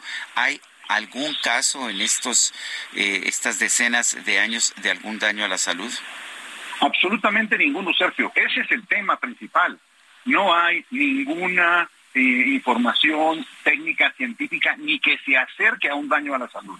Es decir, pudiéramos pensar que a lo mejor durante el consumo de, eh, repetido en algunos meses o años, este, pudiera no hay nada, absolutamente nada. Y no es, no es México el caso, es a nivel mundial que se está consumiendo cada día más transgénicos o eh, productos derivados de cultivos o semillas transgénicas. ¿Y por qué vienen estos? Porque son necesarios, porque necesitamos incrementar la producción y la productividad, porque necesitamos producir más con menos, menos agua, menos plaguicidas, menos plagas. Entonces, bueno, pues es irse para atrás en un tema que México no ha entendido, que o se sube a la ciencia o va a perder la conciencia de repente y va a haber problemas económicos serios para el país. Eh, platicamos hace unos momentos, Luis Eduardo, sobre el tema y nos decía nuestro entrevistado que cuando es ideológica la discusión, pues está complicado, ¿no? Kenneth Smith, el ex jefe de negociación técnica para el tratado entre México, Estados Unidos y Canadá. Pues mira, bien lo dijo Kenneth, la verdad es que este, pues es contra, contra el que no quiere ver, pues no hay nada que hacer, ¿verdad? La ideología estorba la ciencia, la ideología no permite la visión de futuro, la ideología no permite el crecimiento de los países, de las economías, la ideología se queda en el pasado. A lo mejor hay que contratar a un par de gurús ahí para que este, nos digan qué vamos a hacer, volver al té este, para los remedios caseros, eh, ese tipo de cosas. La, la, ciencia tiene que ver con la medicina, la genética tiene que ver con la medicina, las vacunas son genéticamente modificadas. Los animales son genéticamente modificados. Los perros mascotas son modificaciones genéticas para tenerlos en un tamaño adecuado, más bonitos, más peludos. Esa es la ciencia que está avanzando y no podemos tapar el sol con un dedo. Bueno, pues, eh, ¿qué, viene ahora con este, con este decreto y qué significa para los productores mexicanos? Me, preocupa, por ejemplo, el glifosato. El propio nuevo decreto del presidente reconoce que no han encontrado alternativas viables. ¿Qué puede pasar si no tenemos glifosato? Bueno, eh, nuevamente, y creo que ustedes han seguido muy de cerca este tipo de, notas, eh, especialmente para el interés a los agricultores, pero resulta que el interés también tiene que ver con el ama de casa. Si no hay herramientas económicas accesibles, viables para el eh, control de malezas, se nos cae la producción. Y si se nos cae la producción de alimentos, se suben los precios. Es decir, se sube el precio del maíz, se sube el precio de las tortillas, se sube el precio del huevo, del pollo, de los animales en general, de la carne. Todo se va a subir. Estamos en un tema de inflación. Tenemos que buscar la manera de tener elementos de apoyo para los agricultores. Este México tiene más de 50 mil millones de dólares de exportación. Pero esa es una parte importante. La otra parte importante es que tiene más de 126 millones de habitantes que alimentar y que podemos alimentarlos si somos productivos eficientemente. Creemos que también esto va a dar a un tema de pérdida de competitividad.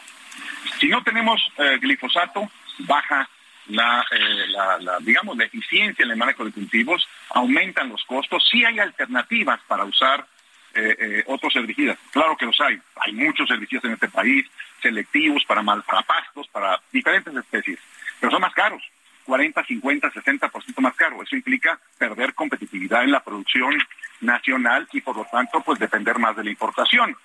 Y luego nos vamos a otro tema importante que es, insisto, cuando esto sucede se incrementa la presencia ilegal. Nuestras fronteras no están vigiladas correctamente y es posible, más bien no es que es posible, ya es un hecho de que al haber una escasez de glifosato, pues la gente busca, el agricultor busca y se va a Estados Unidos y lo trae, lo pasa por el puente, antes decíamos que pasaba por abajo del puente, ahora pasa por arriba como si nada, o lo trae de Guatemala. Entonces, esto es ilegal. Esto es un tema también de afectación a la economía. Pero lo peor de todo es que esto puede ser también un problema de salud, porque no sabemos qué están trayendo exactamente y cómo lo están trayendo al país. Y la última parte que también vemos, que es la, la más grave, definitivamente un incremento de costos de precios en la canasta básica. Creo que son tres puntos importantes. Por un lado, la, la competitividad, por otro lado, la ilegalidad y por otro lado, finalmente, el golpe a los bolsillos que nos está doliendo a todos, a todos. Ustedes, Lupita, me imagino que va al mercado de repente y dice, ah, caray, la semana pasada era de un precio y hoy ya subió. El huevo ya subió, la tortilla ya subió. Así es que esperamos que siga subiendo gracias a toma de decisiones sin conciencia del impacto que pueden tener en el país. Muy bien, pues Luis Eduardo, muchas gracias por conversar con nosotros esta mañana. Muy buenos días. A ustedes, Sergio Lupita, muchas gracias por interesarse en estos temas que sí golpean a toda la población. Bueno, pues muchas gracias. Son las 8 con 24. Vamos a una pausa y regresamos.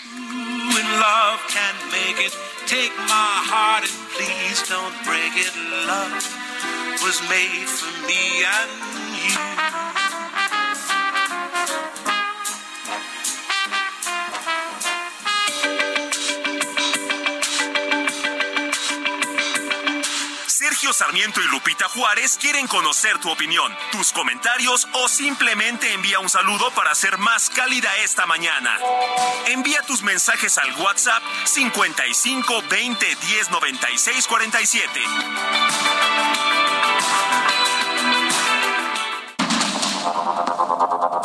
Continuamos con Sergio Sarmiento y Lupita Juárez por el Heraldo Radio.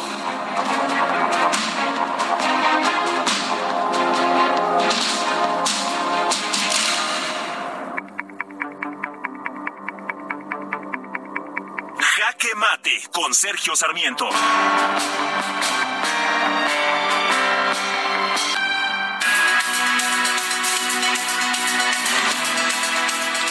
Ayer debió haber presentado el gobierno de la República las pruebas científicas que avalaran la prohibición. Millions of people have lost weight with personalized plans from Noom, like Evan, who can't stand salads and still lost 50 pounds. Salads, generally, for most people, are the easy button, right? For me, that wasn't an option. I never really was a salad guy. That's just not who I am. But Noom worked for me. Get your personalized plan today at Noom.com. Real Noom user compensated to provide their story. In four weeks, the typical Noom user can expect to lose one to two pounds per week. Individual results may vary. A la importación de maíz transgénico para uso alimenticio y el uso también la importación del glifosato, el herbicida más utilizado en todo el mundo. En lugar de presentar las pruebas científicas, pues que seguramente no hay, el presidente prefirió cambiar el decreto que había establecido originalmente en diciembre del 2020 para suavizarlo eh, lo que estableció fue que ya sí se puede seguir importando el maíz transgénico, pero solamente para alimentación animal y para la industria alimentaria, en cuyo caso pues llega también al consumo humano después de su transformación.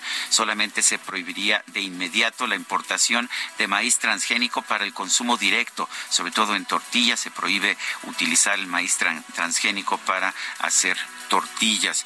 La verdad es que desde un punto de vista científico esto no tiene ni pies ni cabeza. Eh, por supuesto que el maíz transgénico no causa absolutamente ningún daño. Lo hemos consumido aquí en nuestro país, millones, todos lo hemos consumido a lo largo de 23 años en Estados Unidos durante más tiempo. No hay en todas estas décadas un solo caso de daño de daño provocado por el maíz transgénico. Esto lo ha dicho claramente Francisco Bolívar Zapata, eh, Premio Nacional de Ciencia de nuestro país, Premio Príncipe de Asturias de España por investigación científica. No hay un solo caso de daño producido por el consumo de maíz transgénico. El glifosato es un herbicida, es distinto. El, herbicida o un herbicida puede tener daños a la salud, sobre todo si, si se consume directamente. No es un producto para consumir directamente, pero también la información científica es que bien utilizado, o sea, si no se empieza usted a comer un bote de glifosato directamente, si se utiliza para las plantas, es un herbicida que tiene eh, resultados muy positivos y por eso es el herbicida más utilizado en todo el mundo. El propio presidente de la República mantiene la prohibición, dice que se va a prohibir la importación de glifosato a partir del 2024, aunque reconoce que no hay opciones disponibles hasta este momento para reemplazarlo. ¿Qué va a hacer después nuestra agricultura? ¿Qué van a hacer nuestros productores del campo? Pues parece que eso no le interesa mucho al presidente Andrés Manuel López Obrador.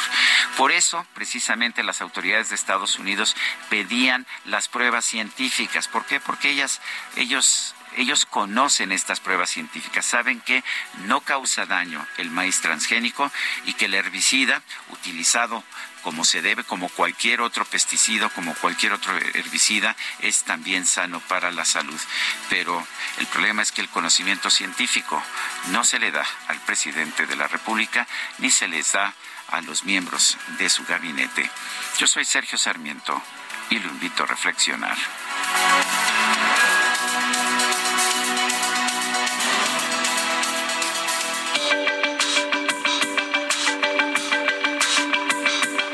Para Sergio Sarmiento, tu opinión es importante.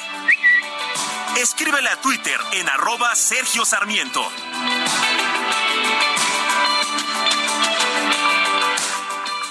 Cuando te enamoras del nuevo Fiat Pulse, el pulso de tus emociones se eleva. Estrénalo desde 354 mil pesos o tasa desde 9.75%. Conquista las calles con el SUV líder en ahorro de combustible. Fiat, sé único. Visita tu distribuidor Fiat Chrysler, CAT 30.1%, vigencia el 28 de febrero de 2023. Consulta fiat.com.mx.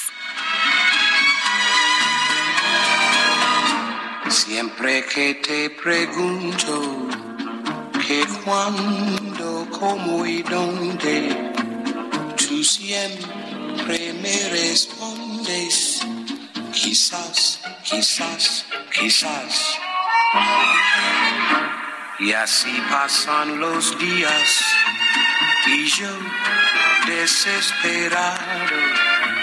Y tú, tú contestando, quizás, quizás, quizás. Bueno, es que Eh, me ¿qué dijo que sí, pero no me dijo cuándo. Bueno. Estás perdiendo el tiempo. Bueno, la canción, usted quizás la conozca, es de Osvaldo Farrés, compositor cubano. Es una canción de 1947, pero qué tal que la interpretó Nat King Cole, además en español, y la convirtió en un éxito internacional.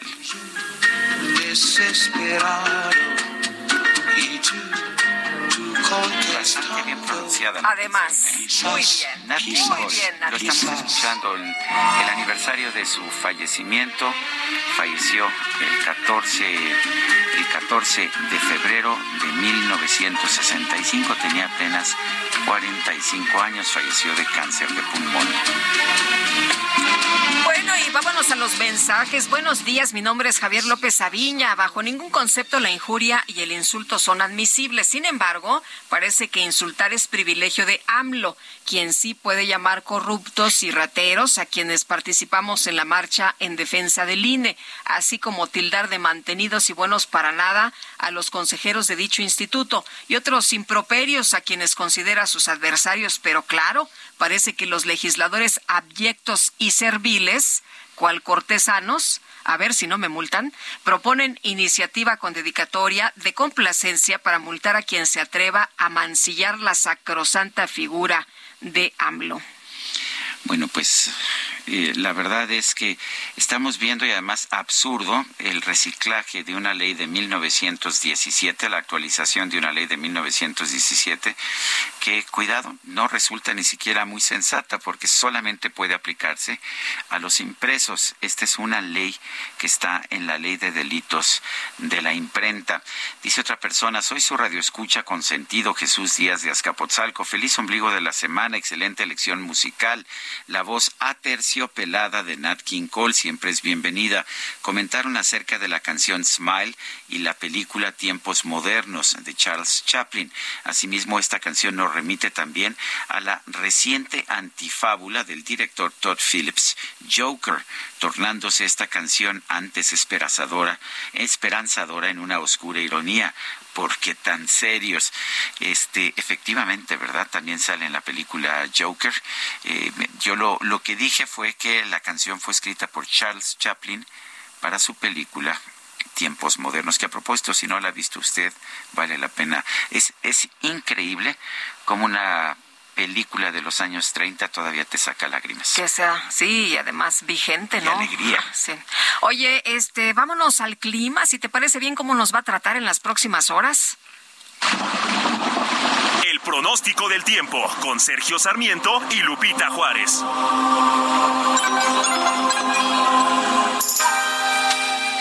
Mónica Jiménez, que van a entrar frentes fríos. Ayer que por el norte del país ya estaba eh, la situación compleja, pero cuéntanos hoy cómo están las cosas. Buenos días.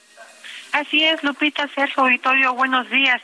El Frente Frío número 33 se desplaza sobre el noroeste y norte del país. Está asociado con una vaguada polar y con las corrientes en chorro polar y la subtropical y producirán durante este día lluvias y chubascos en el estado de Sonora y Chihuahua y lluvias aisladas en la península de Baja California, además de rachas de viento de 90 a 110 kilómetros por hora en el noroeste y norte de México.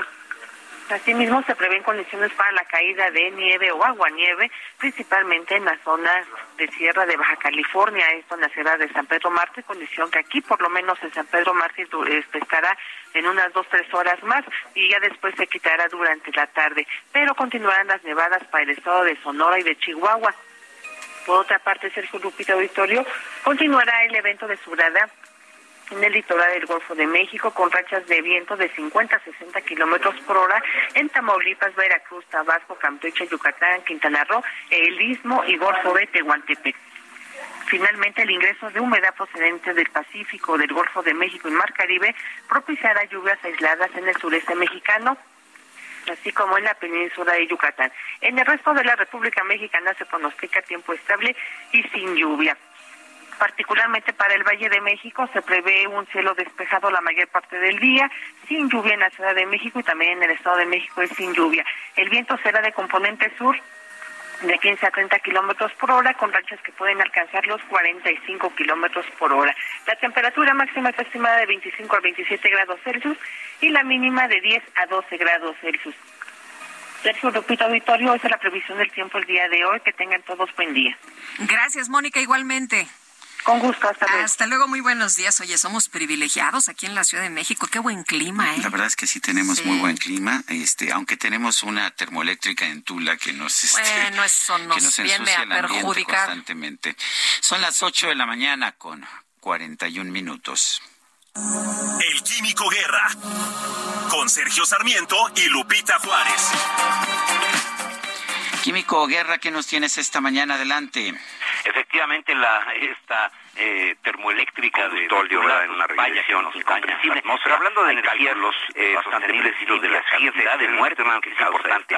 Engie, este gigante de energía está en México, siendo algo contaminante, pero muy Heineken, eh, orgullosamente, eh, la, venta de Heineken pero hablando de energía América del Norte, se habla de energía bueno, Heineken, esta gran empresa holandesa, han arrancado la primera planta de generación de energía termosolar, orgullosamente renovable. Es una energía que no le he comentado con ustedes, la termosolar, no es la fotovoltaica, con la luz del sol, bueno, genera electricidad de los paneles solares, sino aquí con la luz del sol que pega de un espejo con cabo termosolar, una vasija, ¿no? renovable, tiene un foco. energía que no le he comentado con ustedes, la termosolar, no es la fotovoltaica, un foco con la luz del sol, se genera electricidad a través de los paneles solares, sino aquí con la luz del sol tiene un foco exactamente en la retina, estos pega una vasija, ¿no? De cristal, un foco. Cuando no pega exactamente como en mi caso, se hace un miope, ¿no? Porque el foco está un poco fuera,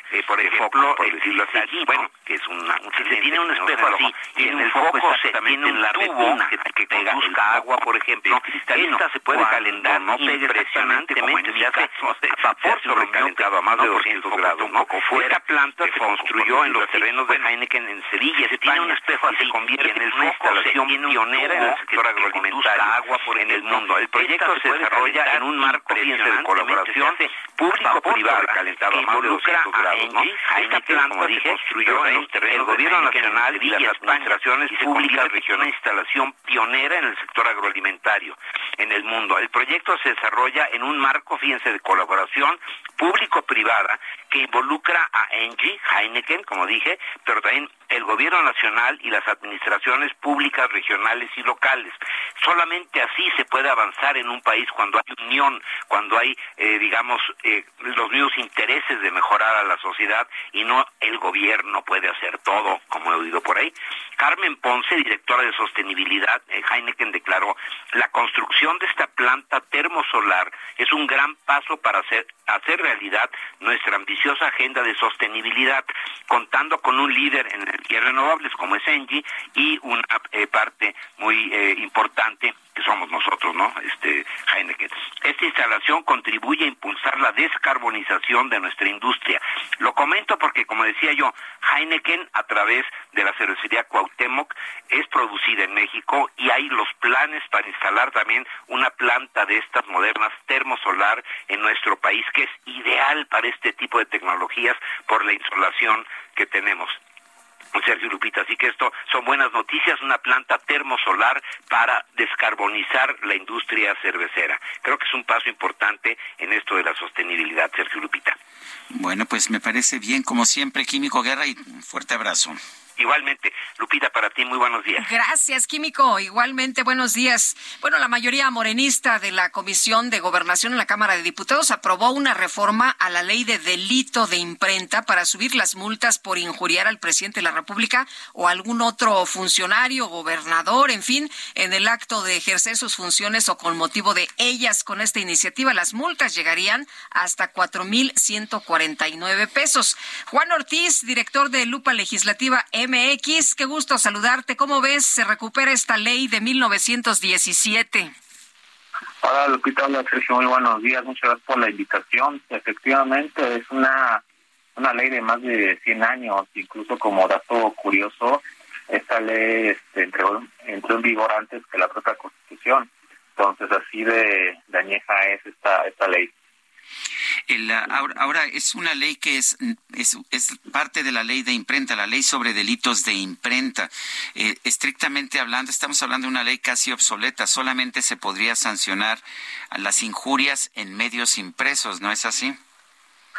Eh, precisamente es que es una ley obsoleta e inoperante porque eh, hay que tomar un poquito en contexto en el sentido de que cuando la publica Carranza, pues era un contexto de, de, guerra, de conflicto, entonces era y su carácter era temporal, no pero curiosamente pues la, los siguientes presidentes la, la, dejaron vigente, pero iba a ser temporal mientras se, se regulaba los artículos 6 y 7 constitucional que es respecto al tema de la de la administración de ideas y libertad de expresión. De los delitos que, que hablan probablemente están desfasados porque considera como ataques al orden público y a la paz pública las injurias en contra de servidores, incluyendo la del presidente. Tiene provisiones como la de publicar sin consentimiento de todos los interesados. O sea, si ustedes van a publicar una nota, no la podrían hacerlo porque tienen que primero eh, preguntarle a la persona que, que, mencionan cuál es su opinión o su, o su postura. Otra es que establecen los, los ataques a la moral de forma muy, muy restrictiva. Incluso pre, pre, para informar, son conceptos ahí también hay un problema de vivo, algo que hace, precisamente puede hacer, no tiene ninguna autoridad que se aprobó eliminarla y ahora está viendo ahora por eso me resultó bastante curioso que, que decían eh, reformarla para modificar las multas. Y también justamente acabo de encontrar que esta ley ya había sido eliminada en 2020 por, los, por la propia Cámara de Diputados, precisamente por un tema de libertad de expresión y de, de libertad para informar. Entonces ahí también hay un problema de que la propia Cámara de Diputados no tiene un seguimiento del trabajo que hace, porque precisamente fue hace eh, más, más de dos años que aprobó eliminarla y ahora está viendo ahora Pues la, la revive, ¿no? La, la, revive sí. Vanelli Hernández, Benelli Hernández, que es legisladora de Morena, y dice que las multas que se aplican son demasiado laxas, por lo que no aluden a desincentivar a cometer los ilícitos, por lo que se deben actualizar. O sea que eh, lo que está proponiendo es eh, pues hacer más duras las, eh, las penas para desincentivar a aquellos que se atrevan a pues eh, injuriar, ¿no?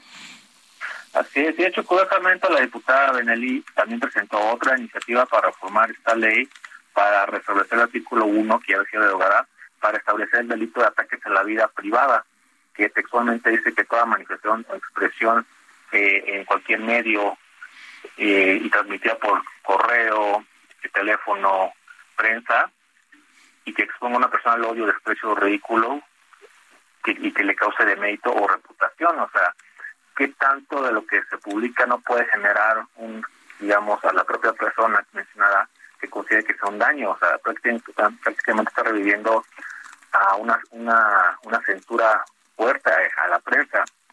Pues eso es lo, lo preocupante, ¿no? El que se trate de revivir la censura. Sí, así es. Pues yo creo que de entrada, por un lado, el trabajo legislativo que de la propia comisión, porque si uno escucha la comisión, nadie levantó la mano para decir, oye, ¿qué estamos legislando? Pero no hubo ni siquiera, es que no se permitió la discusión, eh, mi querido Juan Ortiz, no se, no se permitió la discusión, simplemente se sometió a votación y pues todos los de Morena votaron porque sí, pensaron que pues que esa era la línea. No me queda claro que sea una línea del presidente a propósito, no sé qué va a decir el presidente hoy. Sí, efectivamente, o sea, no, no, la, no la presenta el presidente y en cualquier manera pues estaría eh, en contra de lo que nos dice, que no aplica la, la censura y efectivamente la, la votó la mayoría por Morena, o sea, 20 votos a favor con 9, nueve en contra. Bueno, pues eh, Juan, vamos a, a, ver qué es lo que sigue con, eh, con esta eh, reforma. Y a, y a, propósito, Juan, te felicito por tu trabajo, te está dando seguimiento. Siempre, siempre sacas cosas que no, que no vemos la mayoría. Un fuerte abrazo. Muchísimas gracias, un honor por, por estos comentarios. Y muchísimas gracias por la invitación.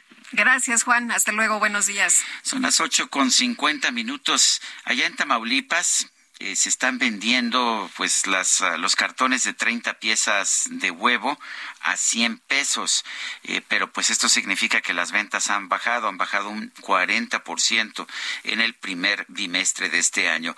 Vamos allá hasta Tamaulipas, nuestro corresponsal Carlos Juárez nos tiene información. Adelante, Carlos. Hola, ¿qué tal? Estoy Lupita, muy buenos días, un gusto saludarlos. Así es, la tapa con 30 piezas de huevo que alcanzó los 100 pesos, esto eh, generado por el temporal invernal, así como también la gripe aviar. Este costo es histórico, al menos aquí en Tamaulipas, pues los comerciantes, incluso los clientes, no recuerdan estos precios en lo que viene siendo un producto de la canasta básica.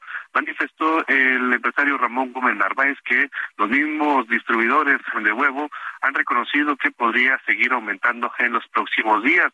Incluso ellos, los comerciantes, están solamente ganando entre 3 y 4 pesos por cada tapa que están vendiendo al público. Hay que señalar que desde principios de año comenzó a escalar el precio del huevo que se encontraba entre los 75 y los 80 pesos, es decir, ya tiene un aumento de 20 pesos en esto que va del 2023.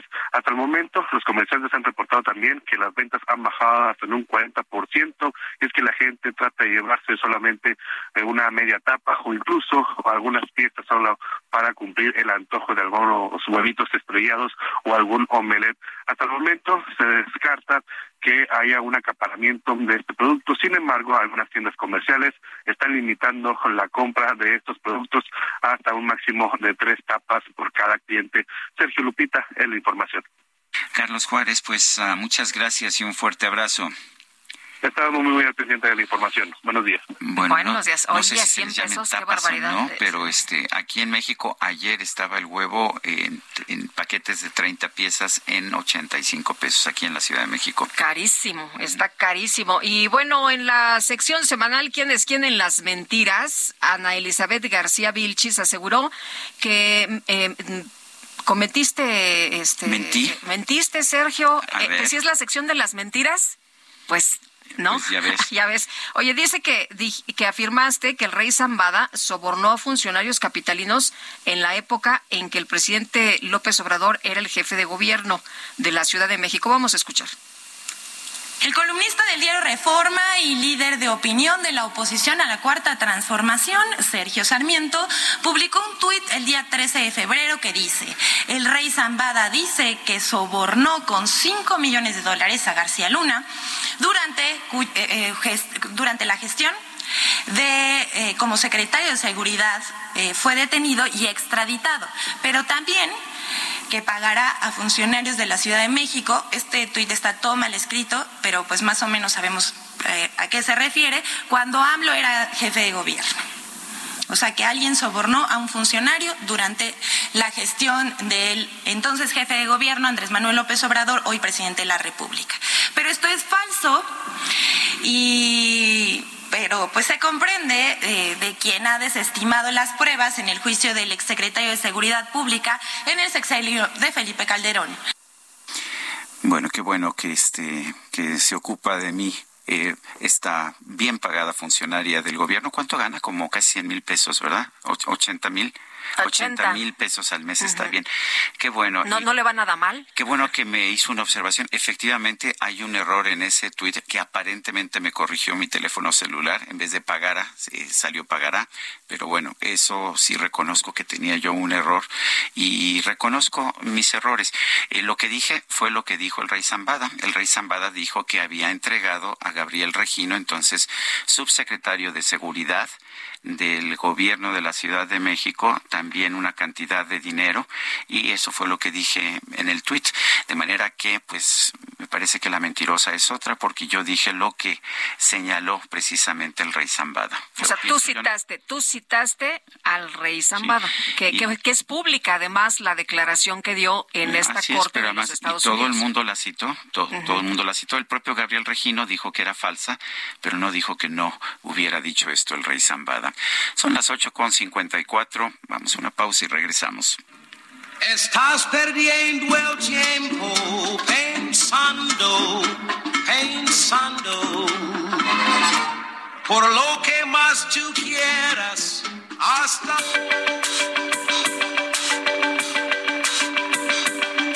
Sergio Sarmiento y Lupita Juárez quieren conocer tu opinión, tus comentarios o simplemente envía un saludo para ser más cálida esta mañana. Envía tus mensajes al WhatsApp 55 20 10 96 47.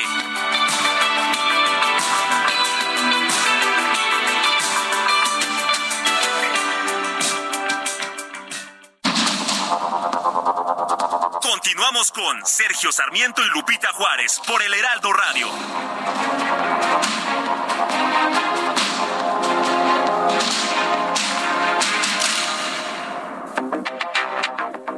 Buenos días, licenciado Sergio Sarmiento y Lupita Juárez. Mi nombre es Florentino Santillán Hernández, soy del municipio de Iztapalúca, Estado de México. Mi comentario es el siguiente sobre los consejeros del INE. Los diputados dicen, eh, el coordinador de la bancada de Morena, Ignacio Mier, dice que a ver cuánto se van a llevar de bono, ¿por qué no el piso es parejo y cuánto roban ellos también? ¿Por qué no auditan? ¿Por qué no dice cuánto ganan ellos? Si ellos piensan que, que no roban, ese es mi comentario. Buen día. Cachito, cachito, cachito mío, pedazo de cielo que Dios me dio. Te miro y te miro y al fin bendigo, bendigo la suerte de ser tu amor. Me preguntan que por qué eres mi cachito y yo siento muy bonito al responder que quieras de mi vida un pedacito. A que quiero como a nadie de querer.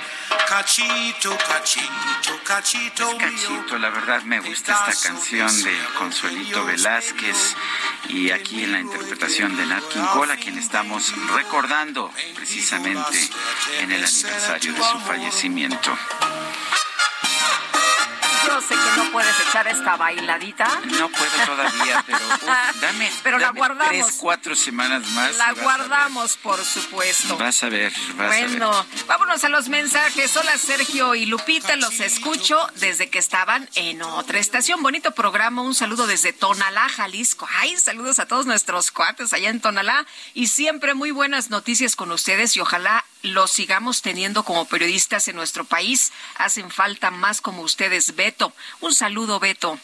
Dice otra persona, me encanta su transmisión y nunca me la pierdo. ¿Podrían mandarle un saludo a Alma Lilia Ciprés, mi madre? Muchas gracias. Pues sí, como no, un saludo a su mamá, Alma Lilia Ciprés, con mucho cariño.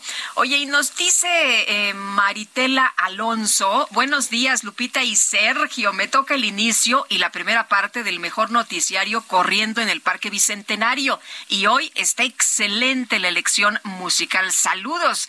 Eh, Maritela Alonso, te admiro porque haces mucho ejercicio todas las mañanas. Cosa que tú no haces, Guadalupe.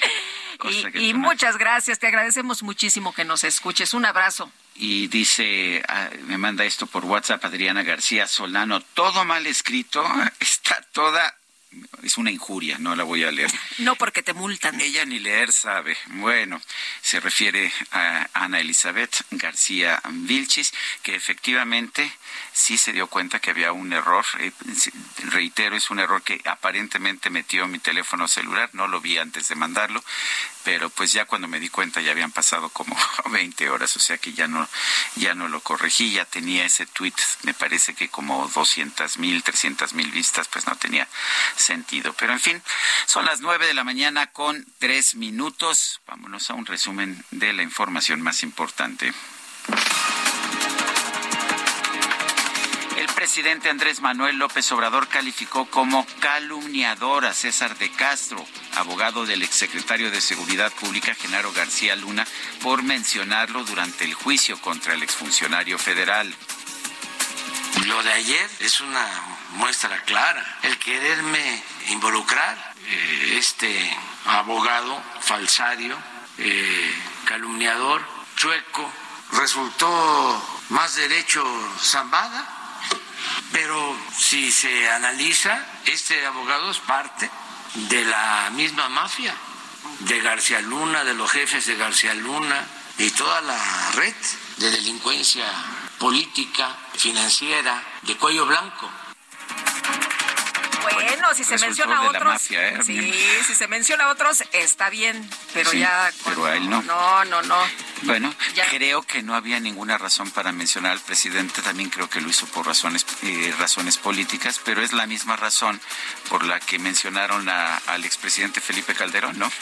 Bueno, no menciones ese nombre, si no te van a decir que lo andas defendiendo. Ah, bueno. Oye, el presidente López Obrador aseguró que su gobierno pone la salud de los ciudadanos por encima de los intereses empresariales. Destacó las medidas tomadas contra el maíz transgénico, las grasas trans y el glifosato. Vamos a seguir con las campañas contra productos chatarra que afectan la salud y lo mismo en el caso del maíz transgénico, todo esto que a algunos no les gusta. Tenemos primero que cuidar la salud y también proteger las variedades nativas de maíz de México es originario el maíz. No es posible que tengamos 60, 80 variedades de maíz nativo y se esté permitiendo el que se use maíz transgénico para la alimentación humana. El órgano interno de control del INE suspendió al director de obras del organismo, Alejandro González, por irregularidades en la licitación de la construcción de la Junta Local en Nuevo León. Este martes se registró un ataque armado en Santiago Amoltepec, en Oaxaca. Las autoridades locales confirmaron un saldo de cinco muertos, tres de los cuales fueron identificados como hijos del expresidente municipal Abel García Santiago. Este martes se registró un ataque armado en Santiago, eh, eh, perdón, el gobierno de Nicaragua, vamos a otra nota, el gobierno de Nicaragua informó que por requerimiento de la Interpol expulsó al fraile italiano Cosimo Damiano Muratori, buscado por delitos de violencia sexual en su país y acusado, además de intervenir en asuntos internos de Nicaragua. El Ministerio de Defensa de Rumania informó que este martes envió dos aviones bajo el mando de la OTAN al sureste de su territorio tras detectar un objeto aéreo con características similares a la de un globo meteorológico. Es que me sube el colesterol, mi amorcito. Me sube el colesterol. No. Me sube el colesterol, mamacita. Me sube el colesterol. Con motivo del Día del Amor y la Amistad, un negocio de comida ubicado en Tampico, Tamaulipas, llamado Las Mamalonas, así se llama, no tengo la culpa, puso a la venta una tradicional torta de la barda, típica de esa región del país, pero hecha con un pan de color rojo y con forma de corazón. En un video, la señora María de Los Ángeles Sandoval, creadora de esta torta, reveló que gracias a la popularidad que ganó su platillo en redes sociales, recibió muchos pedidos para este pasado 14 de febrero. ¿Quieres que te guise un chicharrón, un pedazo de jamón o prefieres pollo frito, mi amorcito? Estamos para atenderlos y vieras que estoy bien contenta, tanta gente que se nos apuntó y de veras es una cosa bien padre. ¿Ya estamos al aire? Avíseme. Archiloco. Creo que ya es tiempo de ir con el psiquiatra. Toco madera. ¡No! ¡No, no, no, no, no! ¡No estoy loca! Claro que sí. La micro deportiva.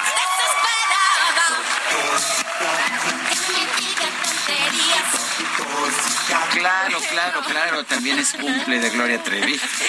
Y ya llegó en la micro deportiva No, junto bueno. a Julio Romero. ¿Cómo estás, mi querido Julio? Muy buenos Muy días. bien, muy bien, Lupita, Sergio, amigos del auditorio, qué placer saludarle. Nah, estoy loca, digo. Pero bueno, en fin. este, eh, aunque de repente pienso lo contrario, estamos hablando de Gloria Trevi, ¿no? Yo dejaré esto por aquí, como dicen en el Twitter, me saldré lentamente. Sí, sí, me iré caminando lentamente. Ay, qué cosas. Bueno, después de la resaca amorosa, esta micro hubo que limpiarla, hubo que limpiarla, dejó mucha miel hasta en los manubrios, pero ya estamos listos para arrancarnos con toda la información deportiva. Regresó la actividad de la Champions League con duelos de ida de los octavos de final y por lo pronto, el día de ayer, el equipo del Bayern derrotó 1 por 0 al Paris Saint-Germain en el mismo Parque de los Príncipes. Anotación de Kingsley Coman al minuto 53. Messi y Neymar jugaron todo el duelo. Kylian Mbappé entró de cambio el 57 y ni así le alcanzó al Paris Saint-Germain. Un equipo que en verdad se ha armado para ganar la Champions. La Liga A allá en Francia pues es prácticamente una obligación, pero la Champions, la Champions, qué trabajo le cuesta al PSG el, este torneo y tendrá que ir a Alemania ahora a revertir este marcador de 1 por 0. En otro resultado, el equipo del Milan venció 1 por 0 al Tottenham. Anotación de Brahim Díaz al minuto 7, el duelo ya en San Siro. Para el día de hoy, continúa la actividad a las 2 de la tarde, tiempo de la Ciudad de México. El equipo del Brujas estará enfrentando a Benfica y el Borussia Dortmund se estará midiendo al Chelsea. Ambos juegos, repito, a las 14 horas. Regresó la Champions, la Champions, qué carga de eh, juegos traen pues los futbolistas, pero así, así son las competencias y la Champions resulta más que atractiva. Bueno, también se puso en marcha media jornada de media semana en el balompié local, la jornada 7 y ayer por la noche el equipo de los Esmeraldas de León venció 2 por 0 a la Franja del Puebla. Nicolás Larcamón enfrentó a su ex equipo, ahora dirigiendo a León, enfrentó a la Franja del Puebla. Los Tigres, los Tigres de Arau de Nuevo León, después de que levantaron mucha esperanza, empataron sin goles con el equipo de Juárez y las Águilas del América en el Alfonso Lastras le pegaron 3 por 0 al San Luis. Dos anotaciones del atacante Henry Martín ayudaron a este triunfo americanista. Con estas anotaciones, Henry Martín llegó a 77 en su paso por el conjunto de Cuapa y se metió en el top 10 histórico, según publicó la propia institución.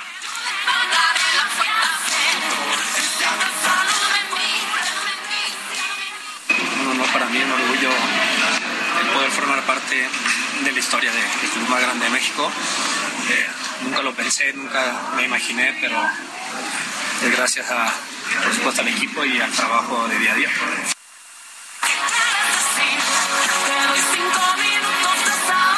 La famosa bomba yucateca está en su mejor momento. Henry Martín anotando para este equipo del América. La actividad continúa el día de hoy. Tres duelos más para las 7 de la noche. El equipo de los Rayados del Monterrey estará enfrentando a los Gallos Blancos del Querétaro. Víctor Manuel Bucetich, técnico del cuadro regiomontano, sabe que tiene un amplio grupo de jugadores para ir llevando la campaña, sacar buenos resultados y mantener la cima general después de este cotejo.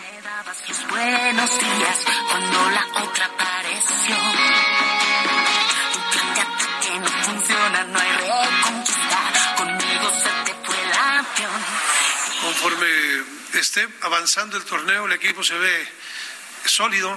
Eso es algo que para mí es vital el hecho de la participación y la rotación, eh, que en ocasiones a veces se hace para darles tiempo a todos los elementos, irlos eh, encontrando dentro del ritmo que va llevando el torneo y evitando también así de esta manera posibilidad de lesiones.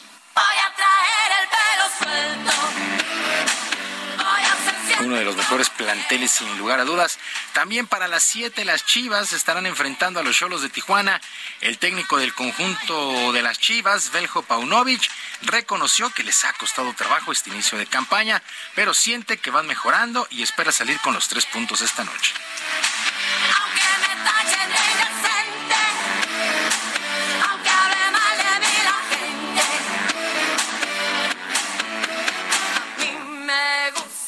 Creo que hubo una fantástica, eh, eh, una fantástica presentación por parte de todos, pero la mejora todavía no hemos llegado al punto eh, que nosotros estamos buscando, pero la mejora es evidente y ahora hay que repetir lo mismo en casa el miércoles.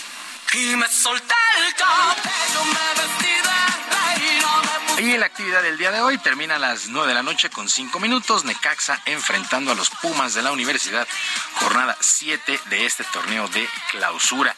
Bueno, mientras tanto, la escudería Ferrari presentó en casa el modelo SF23 con el que estará compitiendo la temporada, la, próxima temporada en la Fórmula 1 de automovilismo. En sus instalaciones de eh, Maranello, allá en Italia, el cabalino rampante mostró el clásico auto en rojo que estarán conduciendo el español Carlos Sainz y Charles Leclerc de Mónaco. Ferrari busca borrar los errores de estrategia del año pasado y pelearle con todo a Red Bull y a Mercedes el título de constructores desde las primeras carreras. Arrancó muy bien Ferrari el 2022, pero vinieron los ajustes y ahí fue donde pues perdieron puntos importantes ante la propia Red Bull. Y los Raiders, los Raiders de Las Vegas dieron de baja oficialmente al mariscal de campo Derek Carr para la próxima temporada del fútbol americano de la NFL. La decisión pues prácticamente ya se había tomado dos semanas antes de que terminara la campaña. El pasador fue a la banca, además de que tenían que liberar 40.5 millones de dólares en el tema salarial. Tim Younger, quien es el agente del jugador, publicó la noticia en Twitter y le busca ahora equipo que podrían ser los Commanders de Washington, los Jets de Nueva York o los Bucaneros de Tampa Bay, entre otros. Derek Carr, un buen mariscal de campo, la verdad es que es un buen mariscal de campo. Bastante eficiente, sí. Pero pues tienen, tienen que liberar en los Raiders 40.5 millones de dólares. Es un buen mariscal de campo, pero no vale lo que cuesta. Eh, sí, bueno, se, lo podríamos poner ahí en la lista de Dak Prescott, ¿no? los vaqueros de Dallas. Otro que cobra millones y no ha dado el, desempeño, desempeño adecuado. los clásicos, el do de pecho. En, este, en los ositos de Chicago tenemos una lista ahí, este, Trubisky, este, primero fue Trubisky, bueno, y ahora este, bueno, ya hasta se me olvidó su nombre. Ah, bueno, es que también me, quedé pensando en los Browns de Cleveland. Ah, también, bueno. Bueno, ustedes, andamos buscando. A ustedes sí les fue bien con este, ¿cómo se llama este? El que, el que tuvieron antes, los Browns. Eh, con Baker Mayfield. Sí, Baker Mayfield, sí. Sí, pero bueno, Baker Mayfield ya salió y bueno, pues ahí estamos este, pues buscando estabilidad. Bueno, pues así las cosas. Bueno, oigan, también, pues hablando de mariscal de campo, Tom Brady, el retirado. Justin Fields. Justin, Fields. Justin Fields. Bueno, Tom Brady, el actual retirado, le pidió a Aaron Rodgers que no deje los emparrillados porque la NFL lo necesita. Al ser cuestionado sobre Aaron Rodgers, Brady aseguró que pues justamente Aaron Rodgers es uno de los mejores pasadores de la liga y si deja los emparrillados este deporte pierde mucho pues los empacadores de Green Bay no pudieron clasificarse a los playoffs. Hay que recordar, perdieron en el último juego de temporada regular, terminaron con récord de 8-9, pero bueno, Aaron Rodgers, pues y su ayahuasca, pues le dicen que no, que no se vaya, que se quede, dice por lo pronto Tom Brady. Bueno, pues así las cosas. Sergio Lupita, amigos de la Victoria, la información deportiva este miércoles. Les recuerdo nuestras vías de comunicación en Twitter. Estoy en arroba jromerohb, en arroba jromerohb, además de el canal de YouTube Barrio Deportivo Barrio Deportivo en YouTube, de lunes a viernes a las 7 de la noche. Muy bien. Que tengan todos un extraordinario miércoles. Gracias, Julio Romero. Muy buenos días. Buenos días. Y se marchó. Cuando menos cinco personas fueron abatidas a balazos frente al Palacio Municipal de Santiago Amoltepec en la Sierra Sur de Oaxaca tras un enfrentamiento armado entre pobladores. Karina García tiene la información. Adelante, Cari. Así es, Sergio Lupita, y de acuerdo a los últimos informes, los hechos de violencia se registraron alrededor de las 13 horas de este 14 de febrero, por lo que el síndico de ese municipio de Santiago Moltepec, Gaudencio Hernández Hernández, dio aviso a las autoridades de seguridad.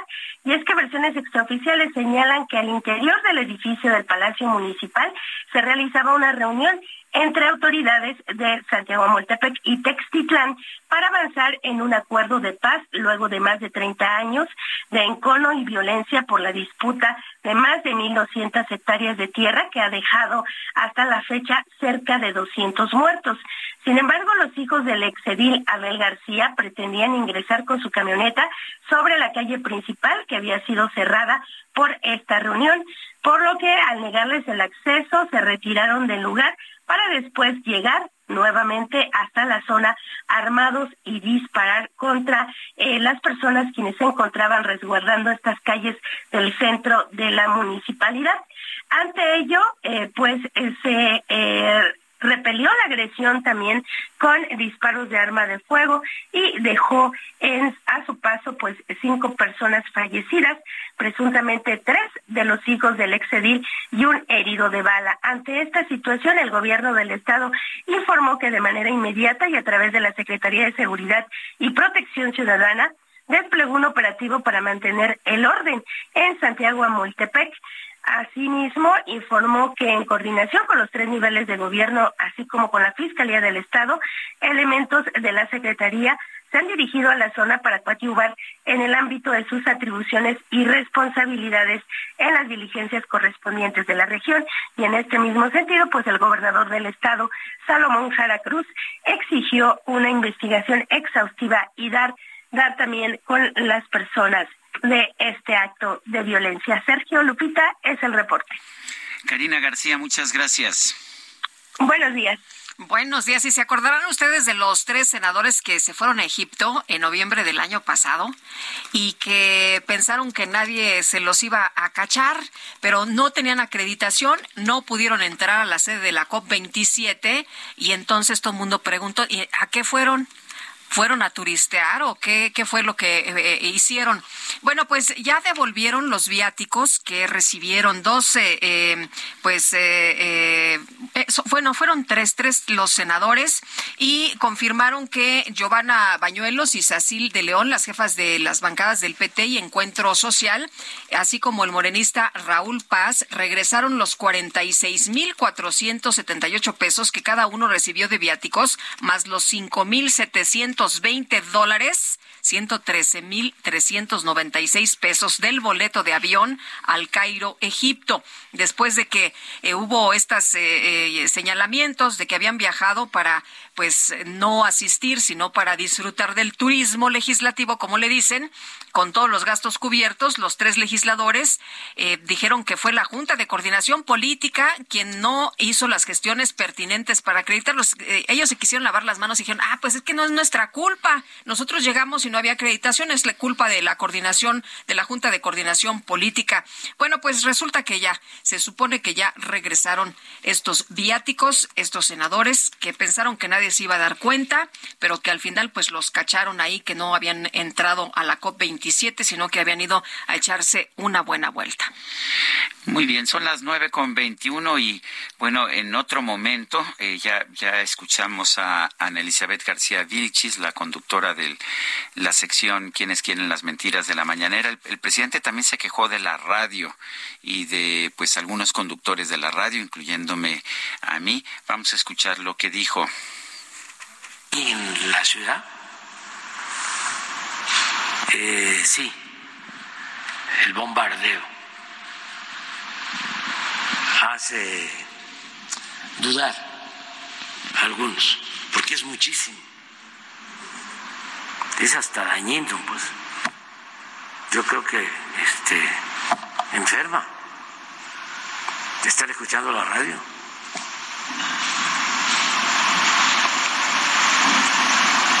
Es enfermizo. Los conductores de radio, de televisión, se les ve en la cara. Y Sarmiento, uy, y Ciro, y Loret, y López Dóriga, y todos, Cárdenas. No, no, no, no, no, no, son, este, sí, y cada vez más, este, enojados, deberían de, de tomarlo con más este sentido del humor, no enojarse tanto, eh, entender que son los nuevos tiempos y ya. Entender que son los nuevos tiempos y ya no hacer análisis, no hacer reflexión, no hacer crítica. ¿Y enojado? enojado.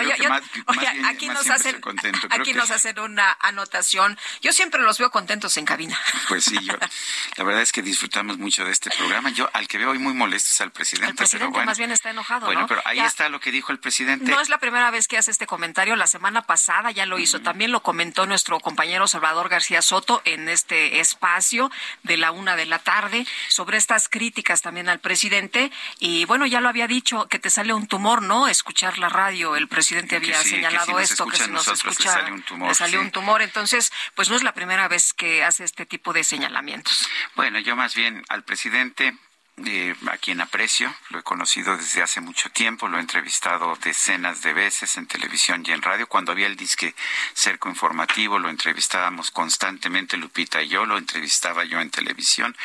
Eh, la verdad es que siempre tuve una buena relación con él. Yo, más bien, señor presidente, que no estoy enojado, lo invito a reflexionar. Vamos a una pausa y regresamos.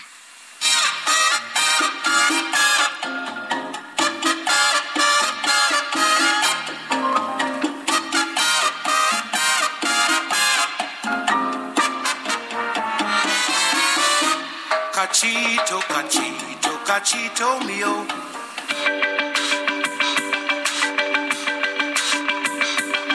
Sergio Sarmiento y Lupita Juárez quieren conocer tu opinión, tus comentarios o simplemente envía un saludo para hacer más cálida esta mañana. Envía tus mensajes al WhatsApp 55 20 10 96 47.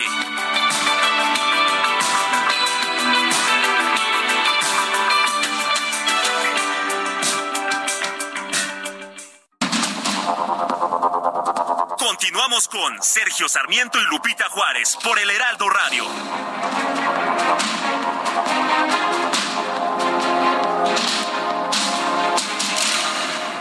Gastrolab, historia, recetas, materia prima y un sinfín de cosas que a todos nos interesan. Amigos del Heraldo Radio, soy el chef Israel Arechiga de Gastrolab y hoy traigo una receta buenísima que puede servir como guarnición de un pollito frito, una pechuga a la plancha, un corte recién salido de la parrilla o incluso unos vegetales, incluso nada más como snack.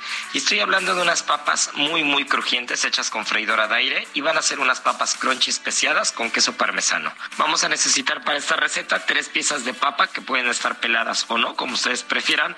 Yo prefiero sí dejar la piel porque esta cáscara una vez que esté frita en la freidora de aire, porque recordemos que no la vamos a meter en fritura profunda, va a tener una textura mucho más crujiente y nos va a ayudar justo para esta receta. También vamos a necesitar dos cucharaditas de maicena, un poquito de ajo en polvo, paprika o pimentón, orégano seco, un cuarto de taza de queso parmesano, sal y pimienta. Ahora sí la receta, ya saben que hay que ir a gastrolabweb.com y nos va a explicar tiempos y procedimiento para que nos queden buenísimas. The falling leaves drift by the window. The autumn leaves of red and gold. I see your lips, the summer kisses, the sunburned hands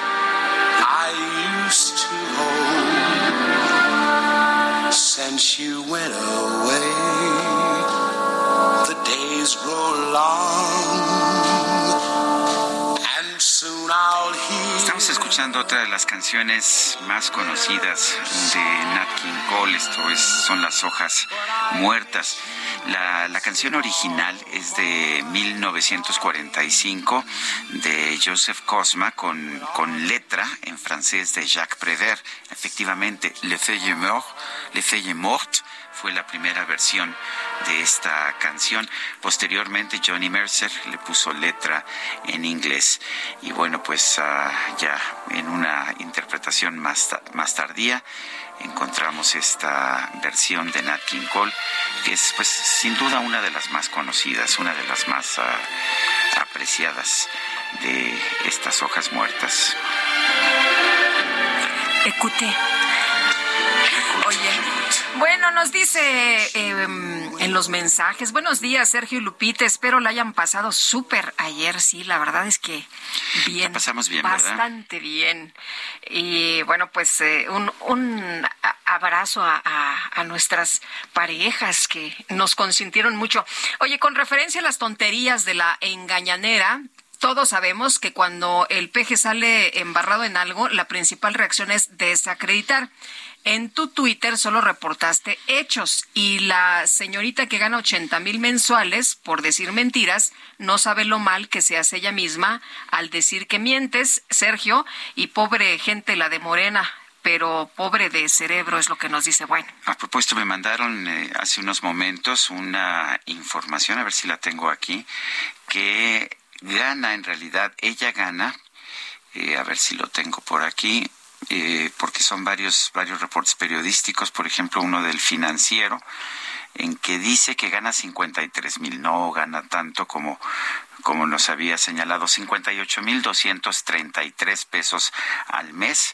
Eh, su esposo también es alto funcionario eh, de la presidencia y afortunadamente pues han logrado esta esta pareja con esos ingresos pues tener cuatro casas lo cual también pues demuestra que son aspiracionistas y me da mucho gusto que, que sean ahorradores porque pues eso es muy importante para todos. Pero eh, hago esa corrección porque habíamos dicho 80 mil mil son 58 mil. Parece que son eh, netos Así son netos, lo cual significaría así unos 80 mil este, brutos. Tiene, tiene razón nuestro, nuestro equipo, por que lo gana, menos. Que gana más, pero con, eh, sin los impuestos. Sí, con los, sin los impuestos baja 53, a todos nos descuentan impuestos. Yo ya eh, trato de cerrar los ojos cuando veo lo que me descuentan de impuestos. Dice otra persona, se me hace increíble que se hayan inventado un empleo para detectar quién dice mentiras. No, bueno, y ese dinero de donde se le pagan a esta señora, de donde se le paga a esta señora es de nuestros impuestos el colmo, firma Cecilia. Eh, saludos, nos manda José García y dice, buenos días amigos Sergio y Lupita, 16 años de campaña de López Obrador, creo que se mantuvo con agua y pan. Por favor, eh, claro que agarró dinero de donde pudiera y le ofrecieran saludos. Son las nueve de la mañana con treinta y cinco minutos. El lunes pasado, un representante de la ministra de la Suprema Corte de Justicia, Yasmín Esquivel, se presentó ante el Comité de Ética de la UNAM para presentar sus argumentaciones por las acusaciones de plagio de su tesis. Jorge Almaquio, cuéntanos adelante. Gracias, Sergio Lupita, amigos. Así es, lunes pasado, un representante de la ministra de la Suprema Corte de Justicia de la Nación, Yasmín Esquivel Moza, se presentó ante el Comité de Ética de la Universidad Nacional Autónoma de México para presentar sus argumentaciones por las acusaciones de plagio de su tesis, inoperancia de los sindicatos de los trabajadores de confianza del artículo 123, apartado A. Tras la firma de convenio de colaboración con la Cámara de Diputados, el rector de la Universidad Nacional Autónoma de México, Enrique Graue Víger, confirmó que continúa el proceso de revisión en este asunto en el que pronto, sin dar fecha, se darán a conocer los resultados. Está en el comité de ética en este momento. ¿Para cuándo tienen fecha, rector? Ya ayer sé que estuvo alguien por allá en su representación. Disculpe. ¿Cuándo fue? La, la, audiencia cuándo será? ¿Ya tiene fecha? Bueno, ya fue alguien por parte de la maestra a presentar su argumento. El titular de la máxima casa de estudios rechazó que exista una confrontación con el presidente de la República, Andrés Manuel López Obrador, quien los ha criticado de manera recurrente. Yo no veo ese enfrentamiento como tal, ¿no? A veces son opiniones de alguien particular, pero no existe ningún enfrentamiento con el Estado. Sobre una posible sanción en contra de la ministra de la Suprema Corte de Justicia de la Nación, indicó el rector que primero se tiene que dar los resultados del dictamen de la Comisión de Ética de la UNAM para saber cuál será la decisión que se tomará al respecto. Sergio Lupita, amigos, el reporte que les tengo. Muy bien, Jorge Almaquio, gracias por esta información. Y la titular de la Secretaría de Educación, Ciencia, Tecnología e Innovación, Rosaura Ruiz, dejó la dependencia para seguir su labor como investigadora en la UNAM. Carlos Navarro, adelante. Buenos días, Sergio Lupita. Les saludo con gusto a ustedes y al auditorio les comento que la titular de la Secretaría de Educación, Ciencia, Tecnología e Innovación de la Ciudad de México, Rosaura Ruiz, deja la dependencia para continuar su labor como investigadora en la Facultad de Ciencias en la UNAM mientras que en su puesto se queda Ofelia Angulo Guerrero, quien fungía como subsecretaria de Ciencia, Tecnología e Innovación. Durante la presentación de los avances en materia de educación, ciencia, tecnología e innovación en la Ciudad de México, la jefa de gobierno Claudia Sheinbaum reconoció el trabajo de la funcionaria. Escuchemos. Tenemos un poco de tristeza y al mismo tiempo mucho orgullo del trabajo que ha desarrollado Rosaura Ruiz al frente de la Secretaría de Educación, Ciencia, Tecnología e Innovación de la Ciudad de México. La mandataria capitalina recordó que al inicio de esta administración Rosaura Ruiz iba a estar un año en el cargo. Sin embargo, por la pandemia se mantuvo más de cuatro años. En este periodo, en Listo Sheinbaum desarrolló proyectos como el Instituto Rosario Castellanos o la Universidad de la Salud, también los famosos pilares. En este caso, también se creó la red de ECOS, donde la academia colabora con las autoridades capitalinas y federales con otros proyectos. Posteriormente, en conferencia de prensa, Rosaura Ruiz fue cuestionada sobre si tiene alguna intención de contender por la rectoría de la UNAM en este año. Sin embargo, descartó esa opción. Escuchemos. No, no, no, tengo interés. No, mi, mi interés es regresar a, a la academia, a mi trabajo académico eh, y además seguir apoyando al gobierno, las, sobre todo a través de ECOS. Esa red se ha convertido en algo muy importante, ese trabajo colaborativo, interinstitucional, multidisciplinario, se ha convertido muy importante no solo para la ciudad, sino también para el país. Durante el evento, el Instituto Politécnico Nacional firmó tres convenios de colaboración con instituciones capitalinas, la Universidad Autónoma de la Ciudad de México, el Instituto Rosario Castellanos y la Universidad de la Salud. Sergio Lupita, la información que les tengo. Muy bien, Carlos, muchas gracias. Muy buenos días. Bueno, pues nuestro equipo de producción, que ya sabe usted, no se arredra para nada, se metió a la página de Internet de la Secretaría de la Función Pública y encontró que el sueldo, el, el sueldo total de Elizabeth García Vilchis es de 80 y, Yo veo aquí 87 mil 560 pesos. 87 mil 560 pesos. Eso le deja en el neto 60 mil. sueldo bruto mensual 87 mil 560. Y le quedan 60 mil después de pagar, ah, de pagar impuestos. Además le dan 14 mil ah, pesos, este... No, ese es, este, sí, le dan además un Apoyo administrativo en salud a 8 de Departamento de Educación y Formación, Casa Hogar para Niñas Graciela Subirán, pero este es... Em, este es de otra persona. Sí, no, es, este es de otra persona. el sueldo bruto son mil 87.560. O sea, nuestro equipo tenía razón. Son las 9 de la mañana con 41 minutos, 9 con 41. Vamos a hacer un recorrido por el país, un recorrido informativo, por supuesto. Vamos a comenzar con Leticia Ríos en el Estado de México. Adelante.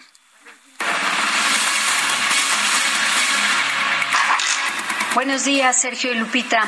Este martes, la clase política del PRI del Estado de México acompañó a Alejandra del Moral, precandidata de la coalición Va por México a la gubernatura de la entidad, durante la ceremonia de velación de su padre, Ismael del Moral. Los restos del político priista fueron despedidos en una funeraria de Tlalnepantla, a donde llegó el gobernador del Estado de México, Alfredo del Mazo Maza, quien estuvo alrededor de una hora acompañando a la exalcaldesa de Cuautitlán Izcalli y su familia. El padre de Alejandra del Moral falleció ayer por la mañana a los 68 años tras sufrir un infarto el fin de semana. El médico Ismael del Moral fue alcalde suplente de Cuautitlán Izcalli en el periodo de 1994 a 1997 y posteriormente candidato por el PRI a la alcaldía en el 2000. Asistieron a la velación el exgobernador Erubiel Ávila, la senadora Beatriz Paredes, los alcaldes Pedro Rodríguez de Atizapán, Aldo Ledesma de Cuautitlán, Marco Antonio Rodríguez Sultado de Tlalnepantla, así como algunos diputados locales y federales, entre otros políticos. Ismael del Moral será sepultado este miércoles en el Panteón Español. Hasta aquí mi reporte. A continuación escucharemos a mi compañero Juan David Castilla. Gracias, Leticia. Muy buenos días. Sergio y Lupita, los saludo con muchísimo gusto desde el estado de Veracruz. Comentarles que en la zona sur de esta entidad se registró una serie de accidentes viales que dejaron 18 vehículos siniestrados y 8 personas lesionadas debido a que la niebla impidió la visibilidad a los conductores. Los hechos ocurrieron después de las 7 de la mañana del martes 14 de febrero en la carretera Minatitlán, Coatzacoalcos, a la altura de la zona conocida como Las Matas, municipio de Cozoleacaque. La Secretaría de Protección Civil, a cargo de Guadalupe Osorno Maldonado, confirmó que se trató de una megacarambola, pues se registraron varios accidentes por colisión al salir de la carpeta asfáltica o impactarse contra vehículos detenidos. Algunos automóviles y unidades de carga pesada quedaron volcados en la zona, por lo que se requirió la presencia de grúas para su retiro correspondiente. La dependencia estatal también dio a conocer que cuatro de los ocho heridos fueron trasladados en ambulancias al hospital para su valoración y atención médica. Después de unas horas se dispersó la niebla en la vía de comunicación, pero permaneció cerrado el carril con dirección a Coatzacoalcos mientras se realizaba el retiro de las unidades afectadas. Además, se habilitó como doble sentido el carril con dirección al municipio de Minatitlán. Se trata de una autopista donde han sido constantes los accidentes viales en esta entidad. Al sitio acudieron elementos de protección civil estatal y municipales de Cozoleacaque y Minatitlán, así como oficiales de la Secretaría de Seguridad Pública, Policía Vial y de la Dirección General de Tránsito y Seguridad Vial. Este es el reporte desde Veracruz, Sergio Lupita. Excelente día. Pues muchas gracias a nuestros reporteros a lo largo y a lo ancho de esta república. Bueno, y mañana se va a estrenar un espectáculo que se llama Un aplauso para el amor.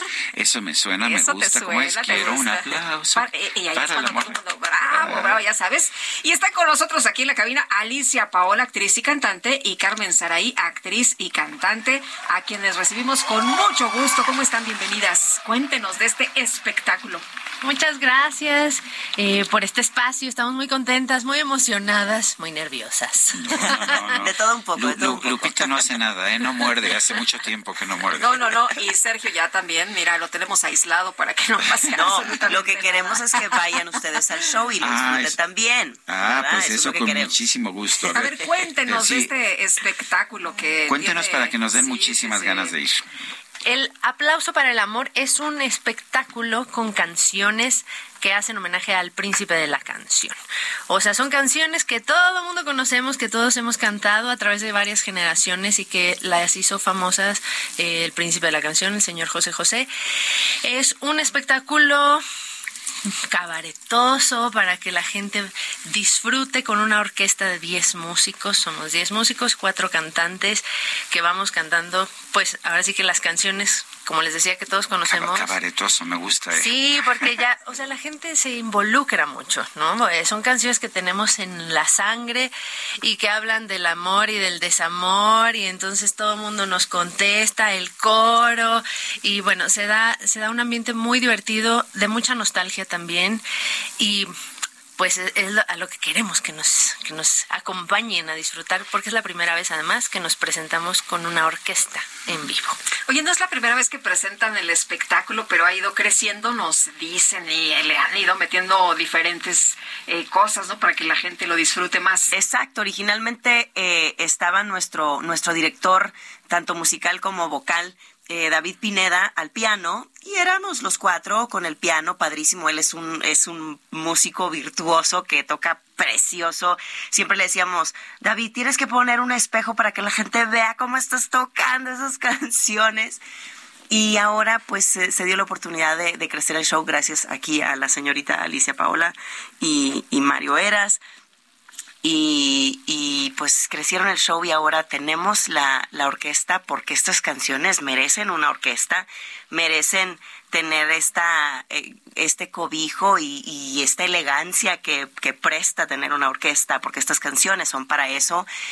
Y queremos recordar estas épocas de estas noches de cabaret maravillosas donde uno se ponía las lentejuelas y se arreglaba para ir a disfrutar buena música, echar un drink con los amigos, con la pareja, con la familia y, y, eso queremos, regresar a esas noches. Yo debo reconocer, entre todos los pecados que tengo, pero que yo iba todos los años al patio a ver a José José. Yo no me ponía lentejuelas, pero mi mujer sí. Pero, eh, ¿hay una trama o es nada más las canciones? Cuéntanos, ¿hay una historia que se cuenta en la presentación cabaretosa? Estoy citando. no, no es una historia así que empieza y termina. Eh, las canciones están, o sea, puestas a, digamos, un poco cronológicamente a partir de Empezamos con el triste. No. o sea, no tan, o sea, no, tan sí, muy especial, es muy especial. Empezamos con el triste y luego ya no, ya sí, no podemos no, cantar. Ya, ya, la gente dice, bueno, ya que, ya que es la más esperada. Sí. Pero eh, tenemos a Víctor Hugo Sánchez, que es un amigo periodista eh, que trabajó cerca de José José en alguna época de su vida y él lo que hace es ir contando anécdotas de la vida de, de, esta gran estrella, pero desde el punto de vista de la persona. O sea, cosas que nosotros generalmente pues no conocemos, ¿no? Porque sabemos que José José fue una gran estrella, pero parte de que primero pues fue un ser humano como cualquiera de nosotros. Entonces, esas anécdotas que se van intercalando, que se conectan con eh, un bloque de canciones, ¿no? Pero no quiere decir que te estemos contando necesariamente la vida de José José desde que nació hasta, ¿no? Oye, ¿y por qué escogieron a José José? ¿A quién más? ¿Sí? O sea, en México José José es... Bueno, es, hay algunos pero también. Es que hay, hay, hay, algunos, y, y, pero ¿por qué les latió que dijeron José José por...? Queríamos hacer homenaje a un, bueno, teníamos ya espectáculos homenaje a varios, a, al Festivalotti, por ejemplo, pero dijimos, queremos hacer uno a un gran cantante mexicano. Sabemos que hay varios, pero José José creo que dejó, híjole, un legado de, de canciones, de romanticismo, de interpretación, de virtuosismo vocal, de entrega que a nosotros, porque además como somos teatreros, no nada más somos, bueno, cantantes y teatreros, interpretar esas canciones es una joya, es un reto también, porque el Señor dejó pues este legado, ¿no? De, de entregar el alma en cada una de, de Puso la vara muy alta, sí. como decimos, ¿no? ¿Y, ¿Y, dónde las vamos a ver? En el foro de Yabú, está en Coyoacán, Avenida Centenario 159, esquina con Viena. eh, a partir de mañana 16 de febrero estaremos los jueves. Ahí pueden revisar nuestras redes sociales, arroba un aplauso para el amor, para que vean toda la temporada. Eh, esperamos extendernos. Bueno, pues me parece bien, la verdad es que sí me dan muchas ganas, aunque José José es culpable de mis desdichas porque dijo que el amor se acaba, pero en fin, el amor acaba. Bueno, este, gracias a las dos por estar con nosotros, Alicia Paola, Carmen Saraí, y gracias por invitarnos a ver este espectáculo. Un aplauso para el amor, que la verdad. Eh, además, qué bonito título, ¿eh? Sí, sí, ah, qué bonito título, título escogieron. Muchísimas gracias. Para el amor en todos los aspectos, ¿no? De, de todas maneras. Muchísimas gracias a ustedes y por allá los esperamos y esperamos que la gente también vaya. Hemos tenido muy muy buena respuesta y esperamos que ahora con, con orquesta pues sea todavía mejor. Suena maravilloso. Muy bien. Muchas gracias nos, a ambas. Nos dicen que el 17 es, sería cumpleaños de José José. ¿Ah, sí? Sí. Mira, pues, Mira estamos, qué coincidencia. Sí, pues no lo hicimos con esa intención, pero hoy es 15. Hoy es 15. Hoy, hoy es 15. 15. Bueno, y estamos precisamente escuchando, ustedes no lo están escuchando, no tienen los audífonos, o si quieren, ahí hay unos audífonos, está, está precisamente este, este aplauso para el amor y nosotros vamos a un resumen de la información más importante. Hay que trabajar, hay que trabajar todavía si no, no termina este noticiario. Vámonos al resumen de lo más importante. Presidente Andrés Manuel López Obrador dijo que su gobierno planea lanzar una campaña nacional contra las drogas con apoyo de todos los medios de información. Incluso estamos pensando hasta en una campaña nacional más intensa que la de la Coca-Cola y que la de las Sabritas y que la de ¿cuál otra hay así famosa? Ah, lo de los sí, este, ¿cómo se llama? O vapeador, vapeador, no, pero vapeador no hay campaña. No, no, no, yo me refiero a las campañas comerciales, del, de los productos chatarras y todo eso, que están, este, dale, dale, dale, ¿no? Bueno, por otro lado, el presidente López Obrador se pronunció en contra de prohibir los narcocorridos u otros materiales audiovisuales que fomentan la violencia en México. Pues ojalá y no se canten, ¿no? Eh, los narcocorridos, pero eh, no hay que prohibir nada. Lo que hay que hacer es informar más porque lo que sucede es que hay un desequilibrio, un desbalance. Por un lado, los narcocorridos. Por otro lado, las series de las bandas. Siempre lo hemos dicho aquí, ¿no?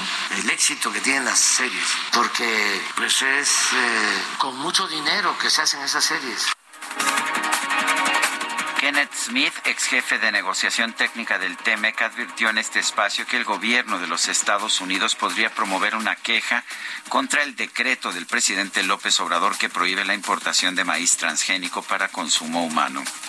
Repito, a nivel internacional no hay ninguna prueba nosotros eh, de que haya daño. Nosotros en México ya tenemos un marco regulatorio robusto a través de la ley de bioseguridad y organismos genéticamente modificados que lleva a cabo el análisis de riesgo, la trazabilidad de estos productos. Estos productos están aprobados para uso en México. Entonces, si simplemente siguiéramos nuestra propia ley y lo que está plasmado en el TEMEC, nunca habría necesidad de tener un decreto de esta naturaleza que responde a presiones puramente ideológicas y políticas. La Fiscalía General de la Ciudad de México dio a conocer que ya abrió una carpeta de investigación para el choque registrado este martes entre dos unidades del Metrobús, el cual dejó por lo menos 20 personas lesionadas. El presidente de Panamá, Laurentino Cortizo, informó que esta madrugada chocó un autobús en el que viajaban migrantes indocumentados en la región de Hualaca. Se confirmó un saldo de por lo menos 33 muertos. Y la primera ministra de Escocia anunció esta mañana su dimisión.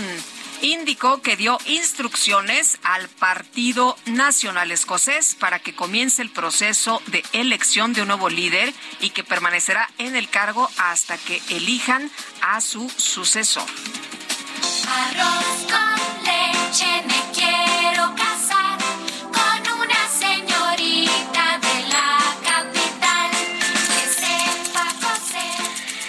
influencer estadounidense Rich Benoit relató que su auto eléctrico fue declarado pérdida total después de una inundación.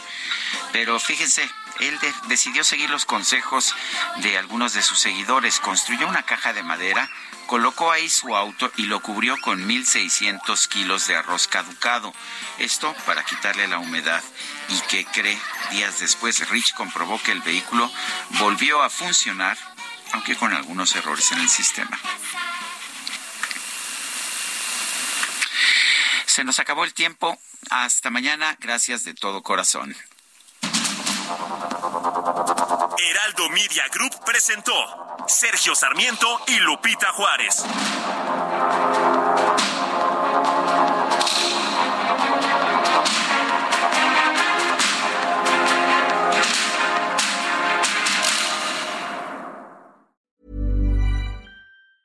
Planning for your next trip? Elevate your travel style with Quince. Quince has all the jet setting essentials you'll want for your next getaway, like European linen, premium luggage options, buttery soft Italian leather bags, and so much more. And is all priced at 50 to 80% less than similar brands. Plus, Quince only works with factories that use safe and ethical manufacturing practices. Pack your bags with high-quality essentials you'll be wearing for vacations to come with Quince. Go to quince.com slash pack for free shipping and 365-day returns.